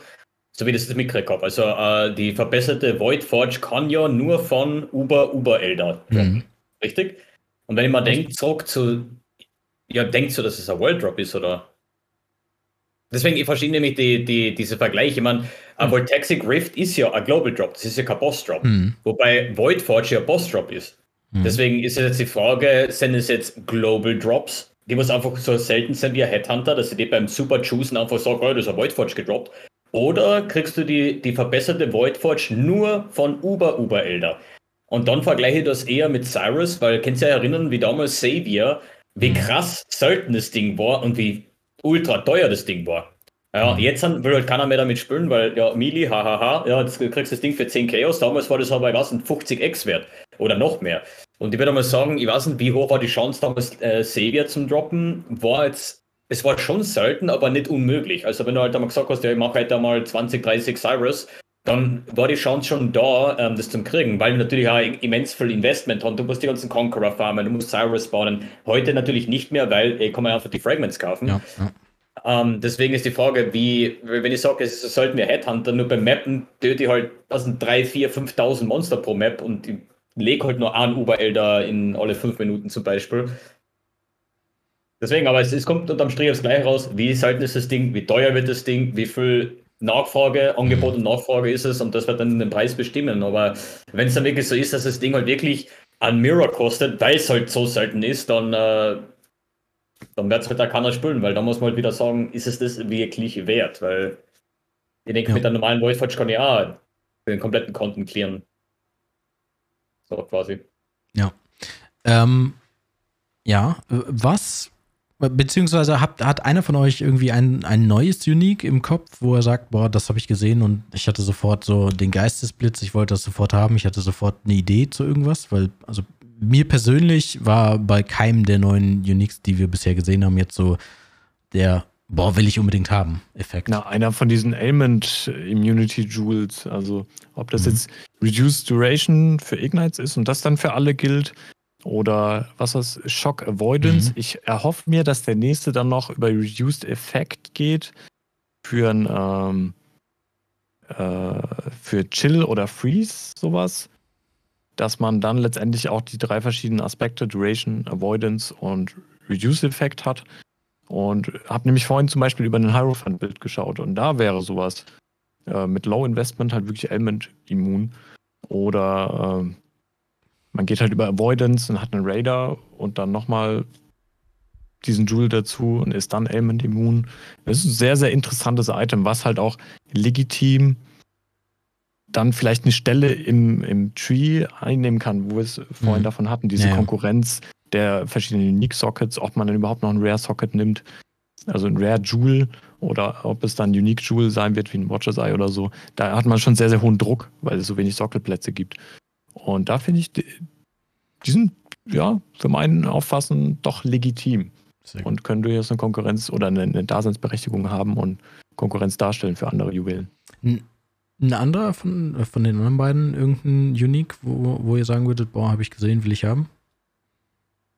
Ich habe die alle mittlerweile auch schon wieder vergessen. Also, ich weiß, auf der Seite sind, glaube ich, ist ein Amulett und eine Flasche drauf, aber das, diese Juwele habe ich jetzt auch noch gesehen, die wurden bei Twitter wurden ja gepostet. Aber ich habe da jetzt nicht irgendwie, was ich, wo ich sage, oh geil, da muss ich drum rumbauen oder so. Flasche habe ich auch schon wieder vergessen. Ich guck gerade. Mm, die Gloves haben mich ziemlich angesprochen. Ähm, bin halt nicht so dieser, dieser ich meine, aber meine Builds meistens halt tanky sind, aber wenn ich jetzt die Flasche denke, haben Leute schon Videos gemacht, wie, wie ultra broken es ist. Ich denke mal so, äh, you know, Bottled Faith, Mage Blood, fuck it. so quasi. Mhm. aber die, die Gloves mit Spell Impale, das war eigentlich ja. sehr interessant, weil ich, ich, weiß jetzt nicht mehr den, den, den, den, genauen Wortlaut oder wie das war, aber was ich mir erinnern kann, war irgendwas, dass, dass du irgendwie 100% äh, Impale Chance hast. So, jetzt muss man wissen, wie Impale funktioniert, werde jetzt nicht genauer erläutern, aber es ist eigentlich für etwas für schnelle Angriffe, Cyclone zum Beispiel, wirklich viele Attacks, weil je nach Impel-Stacks, egal sind 7, 8, 9 Impel-Stacks, je nachdem, wie viel man noch kriegen kann, ähm, war das eigentlich immer cool. Ich würde aber sagen, dass die Pure Fizz-Builds eigentlich ziemlich schlecht in der Meta gerade sind im Vergleich zu den ganzen Ele-Builds, ja. Ähm, vor allem jetzt dann auch mit, mit Omniscience und, und keine Ahnung was. Also die richtigen Pure Fizz-Builds, die wir sie damals gebaut haben, äh, whatever. Aber das, der erste Skill, was mir einfallen würde, war halt Blade Vortex weil Blade Vortex halt 7.5 mal die Sekunde trifft. Das heißt, ich würde innerhalb von einer Sekunde meine Impel-Stacks aufbauen. Denke, dass es eben für Bossing ganz interessant wird, aber nachdem es wieder ein, Pure, ein Pure Fizz-Bild ist, wie schaut das schon wieder mit dem Clear aus? Mhm. Ja, ich kann eine Explode Chest verwenden, weil es ja Fizz Explosion ist, aber da sind wir halt schon wieder die Grenzen gesetzt. Aber ich denke mal, dass äh, ein reiner Bosskiller mit den Gloves als Pure Fizz äh, Impale Blade Vortex maybe schon cool sein könnte. Wir haben letztens im Chat so ein bisschen über, also mit diesen Handschuhen, das stimmt, das war auch eins der Dinger, die ich überhaupt thematisiert habe, zumindest schon, ähm, über EK mit Call of Steel nachgedacht, weil wenn man darüber nachdenkt, okay, ähm, man lässt die Projektile piercen, alle Gegner sind maybe haben Impale und dann kann man mit Call of Steel sie explodieren lassen, könnte das vielleicht auch ganz cool sein, weil die Handschuhe geben ja auch Call of Steel halt, ne? Ja, ich denke aber, dass du für Impale wirklich schnelle Attack Speed brauchst, schnelle mhm. Cast Speed. Du willst ja schauen, dass du die Impale Stacks so schnell wie möglich draufkriegst, damit Meinst, du halt davon profitierst. Das dauert zu lange. Und ich denke mal, dass du halt schon immens viel Cast Speed stacken müsstest, mhm. damit du halt im Single Target, ich rede jetzt nicht von Map Clear. Map Clear ja, kann man immer irgendwie einbauen, aber ich sag, wenn ich jetzt da und da stehe und halt dreimal IK pro Sekunde, dann war es schon einmal okay, braucht einmal zwei, drei Sekunden, um überhaupt einmal an mein Damage Limit zu kommen. Um, ähm, und dann müsste das Ganze ja wieder mit äh, Crit, Crit Multi etc. scalen, weil es ja äh, Impel ist es ja On-Hit. Ähm, und ich weiß nicht, wie, wie krass, ich weiß nicht, Pure Fizz, Pure Spell? Kann ich mich jetzt nicht darauf erinnern, weil fast jeder Caster, was mit einem Physical Spell anfängt, geht über Conversion, weil man Ja. da einfach so viel Damage kriegt oder im, im krassesten Fall halt dann mit einer Eternity Shroud äh, herkommt und sagt, okay, Fist to Lightning, Lightning to Cold, Cold to Fire, extra Chaos Damage, nice Damage, ja. Hm. Aber richtiger Pure Fist, es hat halt, wie gesagt, in Heist League hat es äh, Replica Heartbreaker, glaube ich, gegeben. Mhm. Die haben, glaube ich, eine Chance gehabt auf Spell Impale, wo man gedacht hat, äh, Spell Impale, das war eh cool, aber du kommst halt nicht auf 100% und wenn du nicht auf 100% kommst, dann, dann brauche ich das gar nicht probieren, weil das ist halt, das ist wie als wenn ich Ignite spiele und aber nur 60% Chance für Ignite habe. Da muss ich jedes Mal dastehen und Projektile drauf schießen oder was auch immer, damit ich überhaupt einmal Ignite trifft, wo ich mir denke, so, entweder 100% oder mich interessiert das nicht. Und damals war es so, dass die 100% Spell Impale halt nicht möglich waren. Auch nicht mit, mit Double Replica oder immer. Oder irgendwie so in der Art, aber es war halt damals nicht interessant. Aber jetzt mit den Gloves könnte man dann schon einmal schauen, äh, was halt da so rauskommt. Ja, ja. Okay, aber ich glaube, wir kennen auch nicht alle, noch nicht alle Uniques. Also vielleicht kommt, da, da kommt ganz sicher noch irgendwas. Gerade bei der League-Mechanik wird ja sicherlich auch irgendwas noch sein, was, was einfach mindblowing ist, hoffe ich zumindest. Und uns auch ein paar neue Builds beschert. Also die Hoffnung stirbt, denke ich, zuletzt. Ähm, ein großer Teil war aber auch noch Ruthless. Ich glaube, da müssen wir auch noch drüber sprechen, auf jeden Fall. Sollten wir auf jeden Fall drüber sprechen. Meine allererste Frage, Pille, startest du in Ruthless HC SSF? Gute Frage. Sollen wir abstimmen? Soll ich eine Münze werfen? Ich weiß es noch nicht. Ich weiß es echt noch nicht. Lass doch Das einfach uns hier entscheiden. Ja, was würdet ihr sagen? Soll ich? Ja. Einmal ja? Wenn du ein Leben hast, go for it. Ich, also ich Ja, glaube, das ja. ist, ich glaube, es gibt äh, wenig Leute bei uns, in der, also zumindest in der deutschen und auch so in der PoE-Community, für die es mehr passen würde als für dich, ehrlich gesagt, weil du ähm, deinen ganzen Grind damit ein bisschen effektiver gestalten kannst. Ja, effektiver, ne? Zeitaufwendiger. Ja, ja. effe- ineffektiver, was den Rest meines bisschen Lebens angeht, was ich so neben dem Gamen und Streamen auch noch habe. Und äh, eben das ist eine wichtige Abwägung, natürlich. Ja, ja. Zu überlegen, wie viel Zeit möchte ich investieren. Ich weiß, wie hart der Grind ist bis ins Endgame. Und das ist ja auch so schon. Das ist ja mit Item Scarcity, die uns künstlich auferlegt wird, extra Pain, ist es noch viel grindlastiger. Und ich weiß nicht, ob ich das, diese League tatsächlich fühle. Zumal ich leider noch nicht in den Genuss kam, das ausgiebig äh, zu testen. Äh, Ist, ist es denn generell was, wo du sagen würdest, hm, ja, also hm, eigentlich normales PoE Voll. ist, ist sowieso jetzt, hm, naja, irgendwie auch ein bisschen langweilig, also so ein bisschen mehr Challenge wäre jetzt irgendwie schon ganz cool. Ach, langweilig würde ich nicht sagen. Ähm, es ist halt natürlich ein anderer Aspekt auch, wie zum Beispiel Gauntlet-Event, wo dann halt auch das Spiel viel, viel schwerer wird. Im Sinne von, äh, die Monster werden schwerer und gefährlicher. Das haben wir jetzt ja gar nicht im Ruthless-Modus. Hm. So wie ich das jetzt mitbekommen habe, ist das tatsächlich wirklich ein, ich sagen wir mal, ein armer Penner-Modus in PoE, wo du halt selbst einfach nichts hast und mit diesem Nichts auskommen musst und äh, ein scufften Bild erstmal spielst. Damit bin ich voll in Ordnung. Mit Zero DPS bin ich auch voll in Ordnung. Also jeder, Mhm. der mal im Stream war, der, der, der kann das, denke ich, so bestätigen. Äh, Ich habe mit diesem Modus eigentlich gar kein Problem, außer mit dem Wissen, was ich aufgrund des gesamten Grinds schon habe, den ich jetzt immer in den letzten Jahren hier abgesessen habe, dass ich weiß, wie zeitaufwendig es sein wird, Hm. dass ich gar nicht persönlich weiß, ob das momentan auch so ein bisschen zur Lebenssituation äh, passt ne? und ob das in, den- in den nächsten Jahresbeginn passt. Ich muss Mhm. da ein bisschen Ja. will ich auch privat noch was auf die Kette kriegen und ich glaube, das steht am größten im Konflikt. Da muss ich einfach auf mich selbst hören. Da hilft es auch nichts, auf den Chat zu hören oder äh, mir von euch die Empfehlungen nahelegen zu lassen. Natürlich sehe ich mich da auch als, als geeigneten Kandidaten. So habe ich das auch an GGG geschrieben gehabt. Ja, mal gucken. Vielleicht, vielleicht. Weiß noch nicht. Also, ich meine, grundlegend ist es ja so, alle kriegen ab 320 Zugang zu Ruthless. Ähm, ich, ich glaube, Mario hat äh, sich das Ganze vorher auch schon angeguckt. Vielleicht kann Mario einfach mal erklären, was es denn überhaupt damit auf sich hat ähm, und, und äh, wie sich das Ganze denn aus seiner Perspektive so anfühlt. Ähm, ja, gleich vorweg, ich würde es halt wirklich klarstellen. Ja, und so ist es geschrieben, ruthless is not for everybody. Ja, und das ist so. Und ich bin jemand, ich, ich stehe auf Challenges, ja. Und wenn es schwer wird, dann werde ich einen Weg finden, äh, um das passend zu machen. Je nachdem halt, ja. Äh, bin da mit dieser Motivation in dieses Ruthless äh, gestartet in Solo Self-Found. Also nicht Ruthless Trade, sondern wirklich gesagt Ruthless Solo Self-Found, weil entweder oder oder entweder oder gar nicht, ja.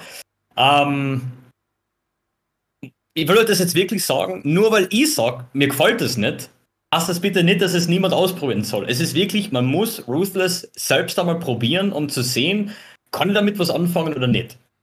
Ähm, ich muss jetzt dazu sagen, ich habe bis Level 50 und Akt 6 gespielt, hat mir aber schon einmal, ich glaube, 12, 13 Stunden gekostet, äh, weil halt ich noch immer mit einem One-Link spiele, weil man halt keine Support-Gems hat. Es gibt weder Support-Gems bei einem Vendor, es, es gibt, du kriegst da nicht äh, Quests, die was dir normalerweise Support-Gems geben würden, gibt's nicht.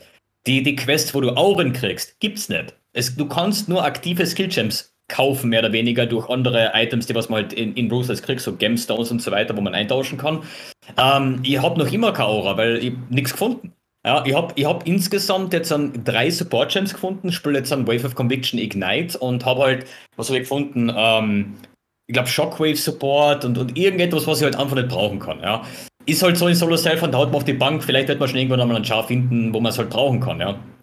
Aber ich muss halt dazu sagen, für mich macht es einen, einen extrem großen Unterschied, ob, ob etwas extrem grindy ist oder unmöglich.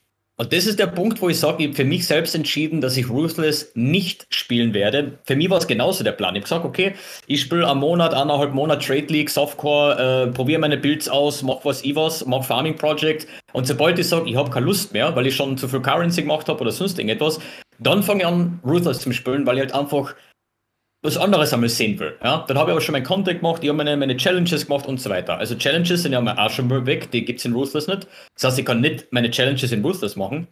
Ähm, und der nächste Punkt ist, die meisten Sachen sind einfach disabled. Mhm. Es gibt keine Crafting Bench zum Beispiel. Es gibt da nicht irgendwie Recipes zum Craften oder sowas. Ich glaube sogar Awakener Orb funktioniert nicht. Äh, Mageblood ist einfach disabled. Man kann ihn nicht finden. Und für mich macht das halt einen immensen Unterschied, aber ich sage, ja, okay, ich, ich muss halt 10.000 Maps pro Apothecary die Fight Cathedral laufen, um ihn zu bekommen, aber rein theoretisch nach 50.000 Maps, nach einem Jahr Ruthless, kann ich ihn haben. Ja, das ist ein Unterschied, als wenn ich sage, das Ding ist disabled. Ja? Es gibt keinen Headhunter, es gibt keine Divination Cards, ich kann eigentlich fast gar nichts irgendwie Deterministik farmen, aber wenn es noch so lang dauert. Äh, es gibt äh, zwei weniger Lapppunkte zum Beispiel. Ähm, äh, es ist halt einfach dieser Unterschied, kann ich, aber es extrem blöd ist und, und ultimativ zeitintensiv oder ich kann es gar nicht machen. Und ich sage, ich kann es nicht machen, es ist unmöglich, es, es ist disabled, ist dieser Punkt, wo ich sage, I don't want to. Ja, mhm. das ist, aber es muss, wie gesagt, jeder für sich selbst entscheiden und jeder ausprobieren. Es ist auf jeden Fall, ja, schon einmal, man muss einmal mit der Einstellung reingehen, die ersten zehn Akte halt nur mit an One-Link zum Spülen oder vielleicht, wenn man Glück hat, vielleicht an Support-Gem. Ja, also. Ist aber interessant. Es ist trotzdem interessant, muss ich sagen. Für alle, die, ähm, die, die es ausprobieren werden zum Leakstart oder irgendwann anders, es gibt ein Rezept, ich weiß gar nicht, ob es das im normalen PoE gibt, wenn man drei Supports verkauft, kriegt man einen neuen Support. Habe ich äh, genutzt. Und wer wird die drei Support-Sims finden? ich ich habe drei gefunden. Von der gleichen Farbe übrigens. Glaube ich, oder? Nee. Drei rote eintauschen für einen roten. N nee, nee, nee. Also ich habe, ich hab, glaube ich, zwei rote und ein einen blauen gehabt. Und habe einen neuen wiedergekriegt. Meine ich zumindest. Glaube ich. Okay. Vielleicht hatte ich auch drei rote. Ich weiß es nicht. Naja, egal. Ähm, Koi, wie, wie, wie stehst du zu diesem Modus? Du wirst doch ganz sicher auch da drin League starten, oder?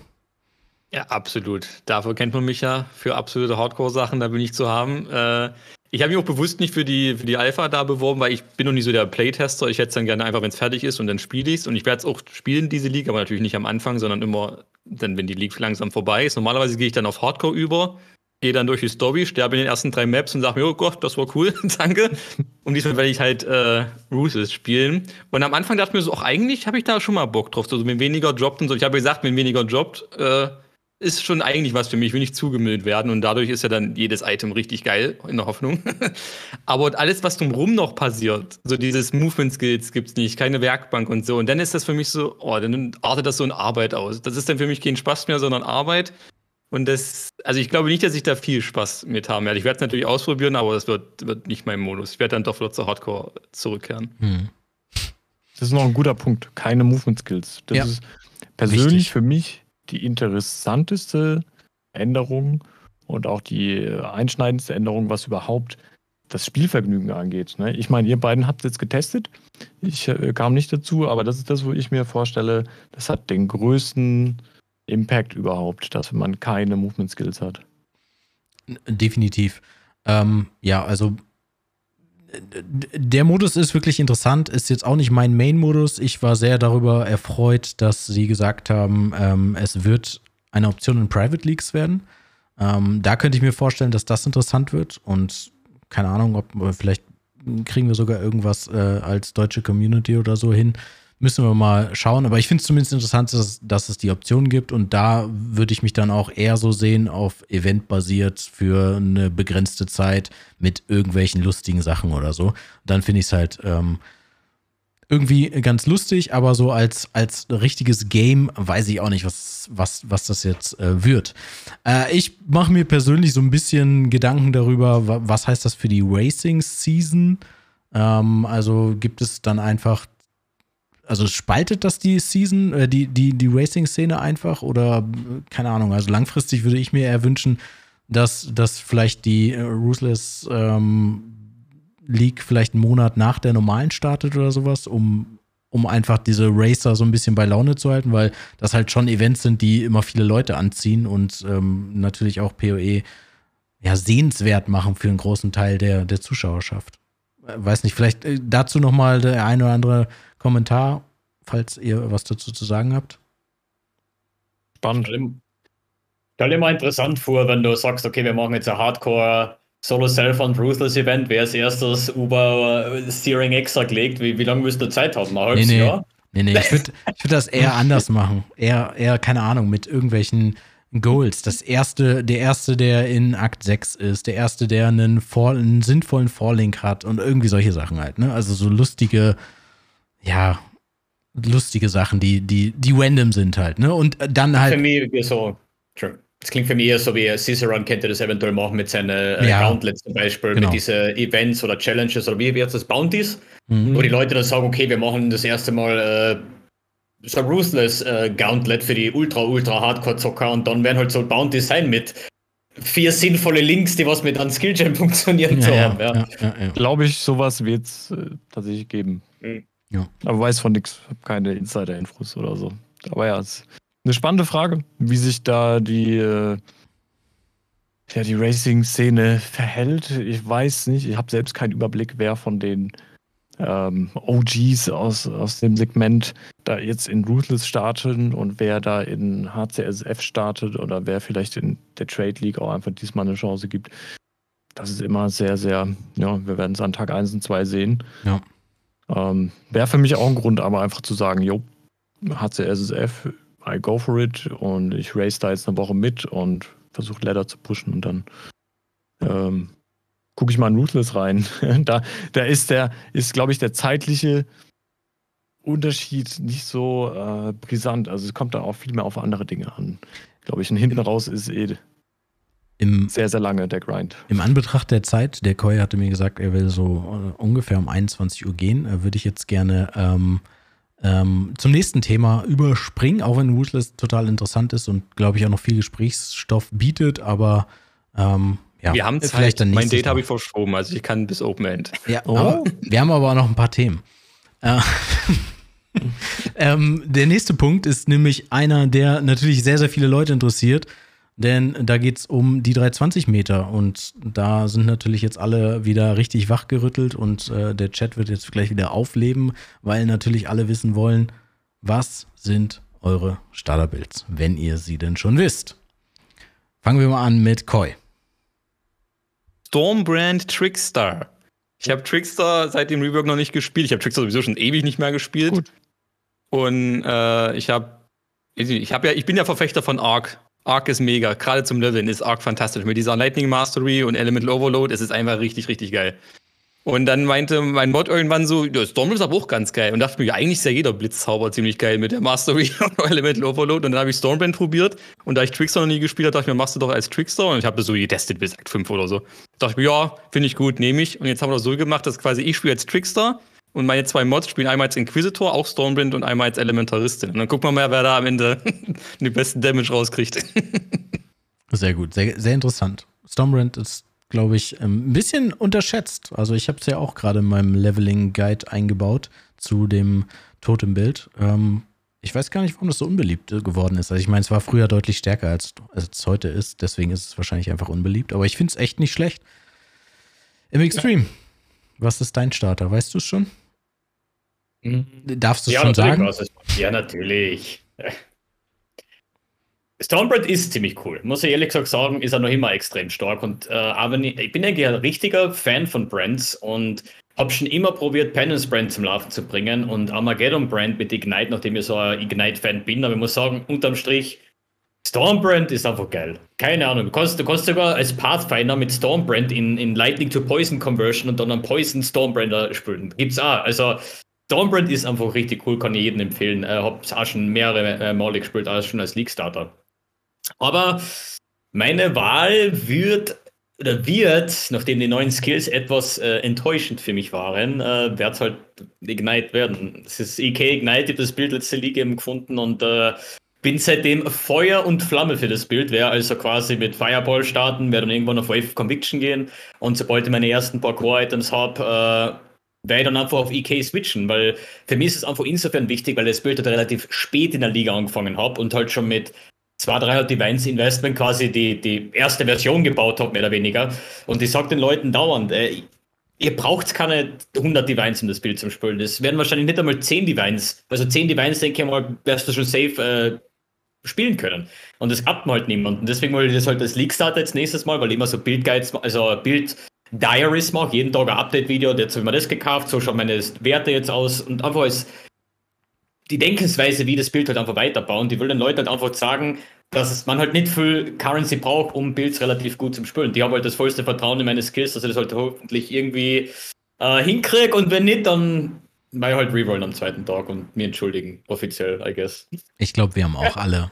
Ähm, äh, du schaffst das schon. Weil ich meine, zur Not hast du ja auch den, den Masterplan mit Wave of Conviction. Das ist hier. Ja, das ist dir, funktioniert sowieso, Das ist dir jetzt ja. ja. auch nicht ganz fremd halt, ne? Also von daher, Wave of Conviction ist ziemlich safe, ja. Also es geht auch bis, bis Endgame. ja, genau. Deswegen glaube ich schon, dass das kein Problem für dich äh, werden wird. Aber ich bin sehr gespannt, wie das wird. Ähm, ich habe es ja in, in Delph selber probiert äh, zu machen, in Endless Delph. Ähm, hab leider die Hand schon nicht gefunden, genauso wie du vorher in Mayhem. Ähm, naja, shit happens. Lucky. Ja. Äh, Pille, womit startest du? Ähm, nicht mit EK Ignite. Skeptikern, was, diesen, was den Bild angeht. Ich habe ihn mal in Action gesehen, da war aber schon ne, die erste Version. Habe ich, glaube ich, mal bei dir im Titel gesehen, habe mal reingeschaut ins Stream. Es sah mega geil aus, aber habe ich mir auch gedacht, so wäre geil, wenn es funktionieren würde, Early in SSF als Starter auch für mich. Ich habe es bisher nicht angerührt. Ich muss mir das mal im Detail angucken. Vor allem werde ich jetzt mal gespannt verfolgen, was du da die ersten Tage machst ähm, in der League und ob du da zufrieden bist, halt auch mit dem Single-Target vor allem. Ähm, aber eine coole Idee, finde ich, an sich, EK Ignite. Mein Ding wird entweder auch Feuer und Flamme, vielleicht Jug sein. Ich bin seit dieser League großer Jug in Deuer.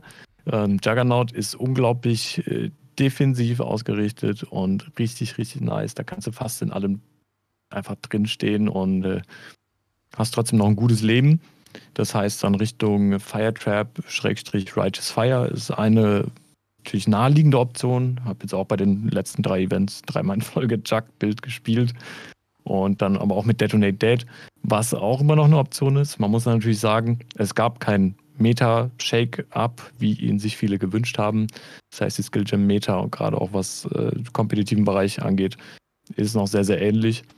Ganz im Gegenteil ist es noch teilweise stärker manifestiert worden. Sprich, auch Seismic Trap ist nach wie vor ein Skill, der ist ganz, ganz hoch im Kurs.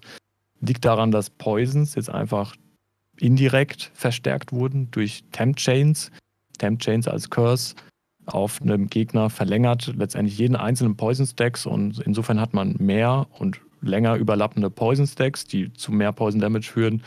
Und dazu wurde noch ein Bug gefixt, dass Poisons, die ähm, über die Mastery die haben, schneller Damage verursachen sollen, das nicht getan haben, sondern eher den Damage halbiert haben. Und äh, das ist alles, was, was ganz ehrlich für ein Poison-Bild spricht. Und da habe ich letzte League aber als zweiten Bild nach meinem Starter, der Explosive Trap war, sehr früh gestorben, Tag 2, habe ich rerollt into Shield Crush Poison Trickster. Ein sehr, sehr nicer also einer der besten Map-Clear-Builds überhaupt, ähm, die ich je gespielt habe, und zwar mit Obliteration Wand. Das heißt, man hat dann Pops und lässt alles in die Luft fliegen. Geht auch ohne den Wand, würde ich sagen, weil Plague Bearer einfach sehr stark carried. Und das muss man halt bei Poison Builds so sagen. Jeder Poison Build ist irgendwo auch ein Plague Bearer Build, gerade was Mapping und Clear angeht.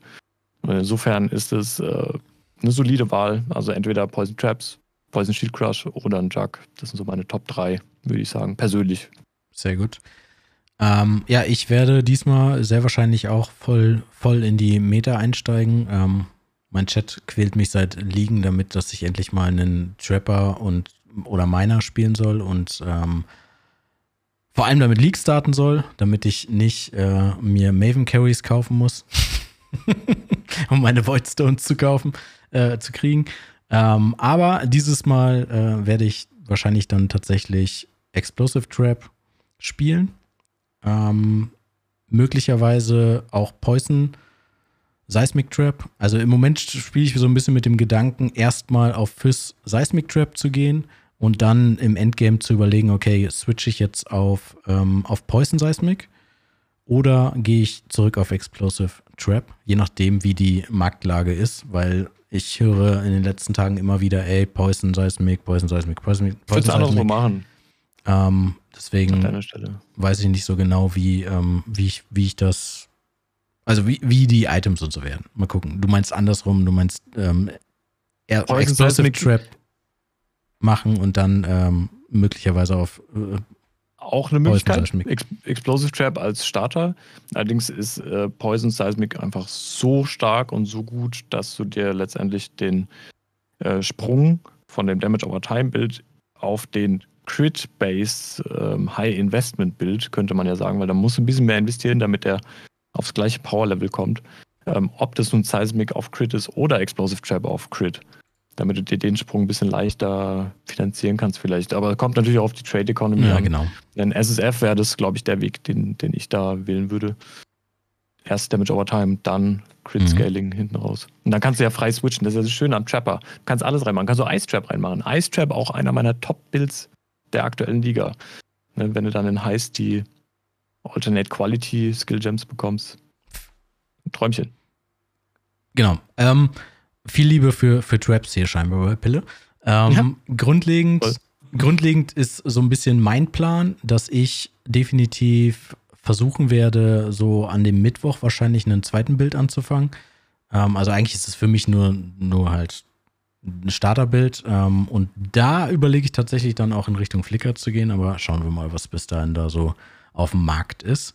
Ähm, und was vielleicht für, auch für interessante Sachen gibt und wie erfolgreich ich natürlich bin mit dem, mit dem, mit dem Trapper. Das hängt davon ab. Aber ich würde gerne mal eure Farming-Geschichten so ein bisschen äh, einmal abfragen. Möglichst ohne viel Ausschweife, damit wir gleich noch eine ausführliche Fragerunde machen können. Ähm, was oder habt ihr generell schon irgendeine Idee, was ihr, was ihr skillen werdet, jetzt wo der Fokus ein bisschen mehr auf die League-Mechaniken im Atlas Skill Tree ist? Ähm, Gibt es irgendwas, wo ihr sagt, okay, das, äh, darauf werde ich mich erstmal fokussieren, auf diese League-Mechanik? Koi? Also ich mache es am Anfang eigentlich immer so, dass ich erstmal auf Schreine gehe, damit ich halt noch stärker durch die Maps flutsche und dann gucke ich, dann werde ich wahrscheinlich als nächstes Harbinger nehmen und dann, ich habe mich jetzt noch nicht entschieden. Meine Farming-Strategie, generell meine Strategie ist immer I can go. Was ich in Part of Extra mache, weiß ich noch nicht ähm, aber I can go und dann gucke ich mal, was, was für mich da liegt. Ich auf jeden Fall Schreine und äh, Harbinger kommen auf jeden Fall mit rein. Den, den hast du aber lange geplant. Ja, und der kam aber so geschmeidig. okay, Pille, wie, wie sieht das bei dir aus? Ich schließe mich kaum ja. Okay, wir, wir machen erstmal MB Extreme. Was, was ist dein, dein Atlas-Skill-Tree? Mhm. Also von der Farming-Strat her würde ich sagen, Monster töten. Mit dem bin ich immer gut gefahren, mit dem wäre ja nach wie vor gut gefahren. Ich bin halt so der aber sagt, farm, was dir Spaß macht, töte einfach viele Monster und, und heb massenweise Loot auf. Ich bin, ich, ich hasse das, wenn Leute sagen, das ist der beste Weg und, und nur der ist gut und alles andere ist kacke. Spült bitte das, was ihr farmen wollt und vor allem jetzt mit dem Passive Tree hat man auch die Möglichkeit dazu. Hey, wenn ich der größte Fan von Heist bin, dann, dann farm ich Heist, ja, und dann kann ich mal meinen Atlas Tree so zurechtbauen. Ich kann meine Guardians farmen. Es ist alles, glaube ich, irgendwo auf einer Wellenlänge. Klar, gibt es manche Sachen, die sind ein bisschen besser, manche ein bisschen schlechter, aber das Wichtigste ist, man selbst muss Spaß dran haben, das zu machen. Ja? Und wenn ich sage, Alter, Legion ist saugeil, ja, dann fahren wir halt einmal 300, 400 Maps, wo ich mal an, an Charts umbaue mit vielleicht Wahl Arc und einfach Legions exploden gehe. Was sehen wir für Currency machen wir damit? Und selbst wenn Leute sagen, es ist halt nicht so gut, aber wenn es mir Spaß macht, dann, dann farmt sich es auch viel leichter. Ja? Äh, bei mir ist aber generell so, dass ich sage, ich mache jede League 40 von 40 Challenges. Und meistens ist es so, dass es League-spezifische Challenges gibt. Die arbeite ich dann ab. Das heißt, äh, wenn es dann heißt, okay, ich muss äh, 300 Harvest-Plots öffnen, dann werde ich Harvests backen, gleich am Anfang. Weil ich will diese Challenges einfach dann irgendwann erledigt mhm. haben. Ja? Selbst wenn es mir nicht den, meisten Spaß macht, aber ich weiß, dass ich so oder so irgendwann machen werde. Also ja. mache ich es lieber am Anfang, wenn ich motiviert bin, äh, wo ich viele Maps laufe, anstatt dann irgendwann nach einem Monat drauf zu kommen, ey, scheiße, muss noch 600 Maps laufen. Was wie viele 600 Maps dann sind, wenn man eigentlich keine Lust mehr hat, ja. Und deswegen probiere ich das halt immer gleich am Anfang, schauen, Challenges auf, also am, am Tag 3, 4 oder was, wenn ich zum Mappen bin, ja. Okay, was sind Challenges? Welche sind spezifisch? Ich muss Harvey farmen, zack, Harvey geskillt, mache ich mehr Currency. Zack, heißt gemacht, mache ich mehr Currency, ja. Aber sonst generell gilt halt, ähm, can go am Anfang. Äh, es ist immer so, alle Sachen zum Skillen, was halt leicht zum Skillen sind, die was an nicht langsamer machen. Deswegen sage ich, Essences, Shrines, ist alles super. Sämtliche ähm, Nodes, die was dir bessere Map Drops geben. Also diese vier Cluster mit Additional Map Drops und äh, Connected Maps und so weiter. Und wenn man das halt dann einmal die ersten zwei, drei Wochen gemacht hat, dann hat man halt einmal seine 200 T14 Plus Maps, dann bin ich nicht mehr so angewiesen auf Map Sustain. Dann kann ich halt den dann anspecken und halt dann wirklich auf äh, Hardcore Harvey gehen oder, oder keine Ahnung was in, in der Form. Und so mal das immer und so bin ich eigentlich immer gut äh, gefahren und deswegen wird sich das dann nicht ändern, denke ich mal. Ja, wichtiger Aspekt auch nochmal mit dem, ey, wir können uns inzwischen aussuchen, was wir farmen. Ähm, es gibt nicht die eine bessere oder die eine beste Mechanik. Ähm, also es kann wirklich alles gut sein. Ich, ich meine, das sieht man ja auch in der, in der gesamten Economy eigentlich, dass es für alles inzwischen wenn einem das Spaß macht, dann gibt es einen großen, großen Grund dafür, das auch entsprechend zu farmen, weil man kann sich darauf spezialisieren und man kann damit Currency machen. Und das gilt inzwischen quasi für alles. Aber ähm, für SSF, was ist dir da am wichtigsten, Pille? Äh, was wir jetzt gar nicht erwähnt haben bisher, ist Expedition. Expedition ist einfach auch 8 von 10, leider nur noch, seit Gwennen da ein bisschen ab gekackt ist, also wirklich genervt wurde. Äh, Rock ist immer noch einer der besten Item-Supplier für gute Rare-Items in diesem gesamten Spiel. Mit Rock kann man unglaublich, unglaublich gute Items machen, die das Niveau was, von dem, was man normalerweise gedroppt bekommt, was man normalerweise findet, äh, weit über, überschreiten. Und äh, Tujin ist einer der Currency-Garanten. Der macht halt zwar ein bisschen Gaga, wenn du eine Viertelstunde, eine halbe Stunde stehst und deine Tujin-Currency durchballerst. Aber dann kommst du als reicher Mann immer raus. Mhm. So, also, ne, er hat noch nie was verkehrt gemacht, eigentlich mit Tujin Gamble.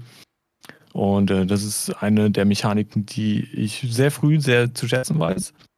Ansonsten, wie du schon gesagt hast, wir haben momentan die Wahl und ähm, das macht für mich PoE im letzten Jahr immer noch als das beste PoE, was wir in den letzten Jahren hatten, allein aufgrund dieser Atlas Passive Trees, weil mit dem kann man nicht viel falsch machen. Das war von Anfang an mein Fazit äh, und, und auch das von vielen, auch wenn zu dem Release die Leute immer gefragt hatten, ey, Mr. Streamer, was sollen wir da skillen? Die meisten haben auch gesagt, jo, du kannst nicht viel falsch machen. Es gibt zwei, drei Notes, die sind ein bisschen fragwürdig, vielleicht überflüssig, aber wenn du Content hast, den du magst, dann skillst du da rein, dann läufst du den Content.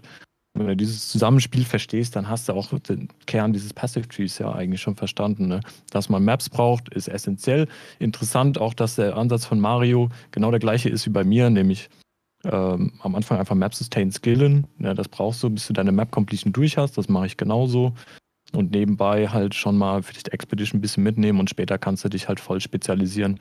Wenn der Map Sustain da ist, wenn der Map Pool da ist, wenn du deine Void Stones hast. Ne? Und äh, ja. ja. Ich, einfach super, wie es gerade ist. Ich werde ähm, auf, auch aufgrund des der Atlas-Device-Mods wahrscheinlich auch erstmal in Shrines gehen, einfach schnellere Progression, schneller durch den Atlas kommen. Wie gesagt, ich habe es ja eben schon gesagt, ich glaube halt, die Abyss-Jewels sind ziemlich cool. Deswegen werde ich mich relativ schnell, glaube ich, auf Abyss stürzen. gucken, vielleicht klappt's, vielleicht ist cool, vielleicht lohnt es sich, vielleicht auch nicht. Ähm, habe ich in den letzten Tagen häufiger schon gesagt, es ist nicht die beste äh, Methode. Expedition ist wahrscheinlich genauso gut, aber Abyss ist zumindest immer alleine wegen den Bases von den Gürteln relativ gut zu farmen, weil die am Anfang kannst du die halt immer einfach, egal was da drauf ist, immer raushauen, wenn du ähm, eine relativ hohe Base hast, weil viele Builds halt einfach Abyss-Jewels haben wollen mit 83 plus Item-Level. Ähm, und wenn du jetzt nicht irgendwie eine Woche brauchst, bis du bei, bei, bei Tier 16 bist, dann kannst du damit immer ganz gut Currency machen. Ähm, genau, aber im Prinzip geht es mir da eher um die, um die neuen Jewels und um die neuen Mods. Ja, ansonsten, ähm, weiß nicht, was haltet ihr kurz vielleicht nochmal von den, von den Atlas-Device-Mods, weil ich die gerade angesprochen habe? Äh, für mich ist, für mich ist, für mich, ja, das ist, das ist sehr vorteilhaft, aber für mich ist irgendwie ein bisschen Komisch, dass wir keine Essenzen haben. Wie steht ihr zu dem ganzen Thema der Atlas Device Mods? Ich spiele eh immer mit äh, Fortune Favors the okay. Brave, von daher ist mir das egal, da kommt halt irgendwas und es wird schon gut sein. I can go, ja, ja, ich sehe schon.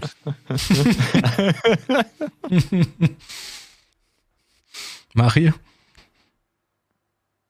Ganz ehrlich, wenn die 100 Chaos in mein Map-Device reinschmeißen würde, dann wäre das eh schon viel für eine ganze Weg. Also ich, ich bin da wirklich so, weil die meisten Sachen, was ich am Map-Device anklicken kann und für die Chaos bezahle, kann ich mir eigentlich günstiger mit Scarabs im Bulk kaufen, so irgendwie, weil ja, also ich, ich verwende diese Map-Devices actually extrem selten. Selbst wenn ich, weil ich bin halt jemand so, ich will nichts ausgeben. Ja? Und wenn ich sage, hey, ich muss schon zwei Chaos da, äh, ausgeben, damit ich meine Map öffnen kann, dann, dann sparen wir die zwei Chaos, weil es sind ja schon wieder zwei Chaos mehr Investment als I can go. Ja?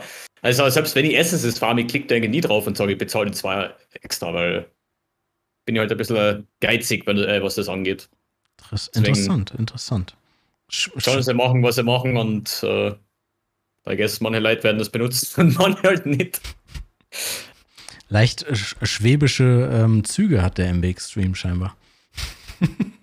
Da muss ich halt überlegen, ne? Aber das wurde ein Buddhas. Ich glaube, MB Extreme weiß nicht, dass die Schwaben geizig sind in Deutschland. Oh ja, dann halt, bin ich kein Deutscher. ja.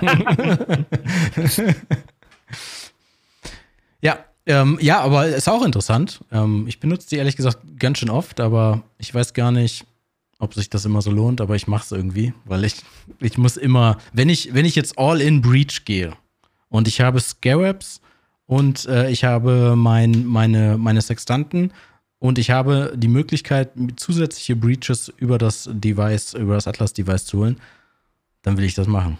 Ich, also ich will immer das Maximum haben. Aber ob, ob keine Ahnung, ob es gut ist, weiß ich nicht. ich gebe dir da vollkommen recht, das macht auch Sinn. Nur so spiele ich PoE nicht. Ich ja. habe nie eine Strategie, wo ich sage, ich fahre jetzt an äh, Breaches. Weißt? Für mich sind immer diese. Ich will einfach mappen. Ja? Mhm. Und weil liegt Mechaniken drin sind in der Map, das kommt halt, ja, und wenn ich sie geskillt habe, mache ich sie mit und wenn nicht, ja, dann lasse ich sie halt aus, weil es ist ein Waste of Time. Also in dieser Situation denke ich, wenn ich es einfach so überlege, ich habe, glaube ich, noch nie aktiv Breaches gefarmt. Ja, und weil ich mal halt einfach denke, so, okay, wieso soll ich Breach investieren, wenn die Scarabs und so weiter? Ich meine, wenn du es machst, natürlich, why not? Dann hast du wahrscheinlich auch noch die Sextanten-Mods, dass es eine höhere Chance hat, äh, Chayula Breaches zu sein, macht alles Sinn, aber ich habe so eine Strategie nie. Ich fahre so, wie es mir Spaß macht und äh, deswegen habe ich mich ja nie gezwungen gefühlt, da irgendwie was in mein Map-Device zu schmeißen. Aber wenn es Sinn macht, aber ich bin halt nicht wirklich ein effektiver Spieler. Ich will halt einfach viel. Aber das, das ist ja auch genau das Schöne an PoE, glaube ich, ne? dass wir unterschiedliche Wege immer, also es gibt einfach unterschiedliche Wege, dieses Spiel zu spielen. Der eine will einfach nur mappen und dem geht es mhm. einfach nur darum, viele Maps zu machen. Der andere sagt, okay, ich will das äh, min-maxen, also ich will wirklich in jeder Map, auch wenn ich ein bisschen länger für eine Map brauche, maximal Output äh, rauskriegen. Und keine Ahnung, da gibt es den anderen, der sagt, äh, Mappen interessiert mich gar nicht, ich will nur bossen oder nur delfen oder nur heisten oder mhm. whatever halt. Ne? Und das ist ja auch genau das, Gute an PoE und das, was wir, was uns alle, glaube ich, so begeistert und auch so viele unterschiedliche Typen begeistert. Plus dann natürlich noch die unterschiedlichen Modi, die es gibt. Äh, jetzt noch ein mehr mit Ruthless, aber HC, Trade, äh, SSF äh, in allen möglichen Kombinationen und Konstellationen. Ja, ähm, okay. Ähm, eure, eure, euer abschließendes Wort zur neuen Liga. Habt ihr irgendwas an die an die deutschsprachige Community noch zu sagen für 320? Jetzt kommen die richtig guten Sprüche raus. Pille äh, hm. hat schon einen auf den Lippen, ich sehe es ganz genau. sicher, sicher.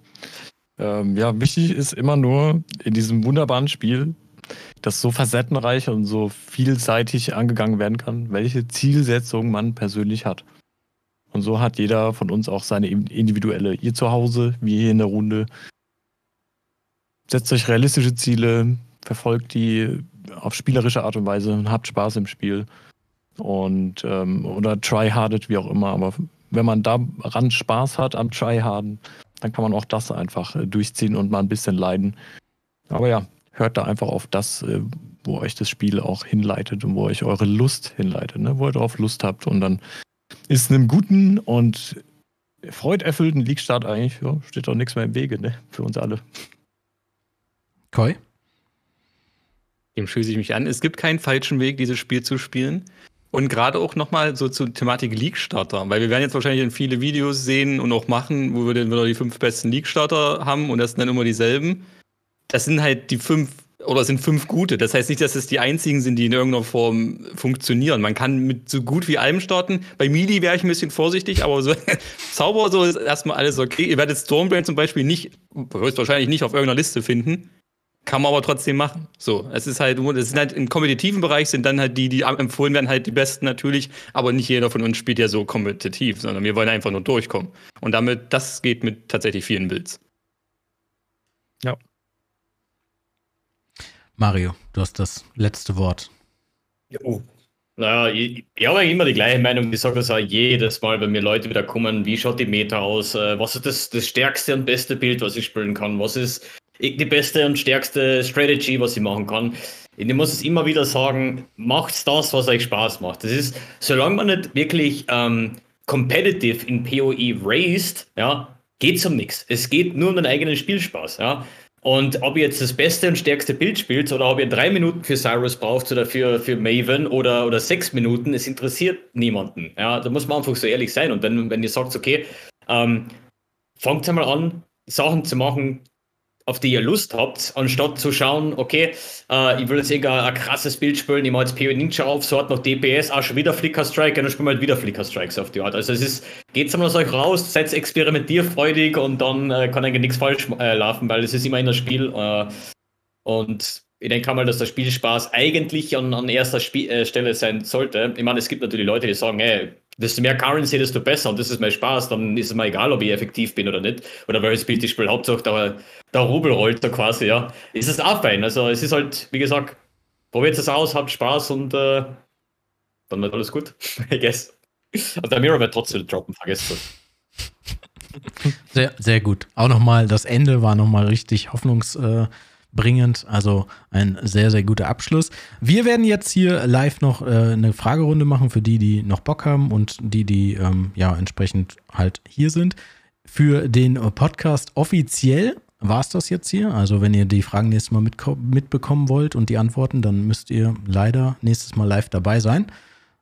Und äh, ja, ich bedanke mich bei euch. Vielen, vielen Dank. Ich wünsche euch allen sehr, sehr guten Loot. Also euch dreien insbesondere aber natürlich auch allen da draußen. Ähm, ich hoffe, dass ihr einen sehr, sehr guten Start habt und ich hoffe, dass wir insgesamt einen sehr, sehr guten Start haben, ohne irgendwelche Hates, ohne irgendwelche Lags, ohne irgendwelche Serverprobleme und irgend, ohne irgendwelche ähm, unvorhergesehenen Probleme, die uns den Spielspaß irgendwie vermiesen könnten. Bis zum nächsten Mal, Leute. Tschüss.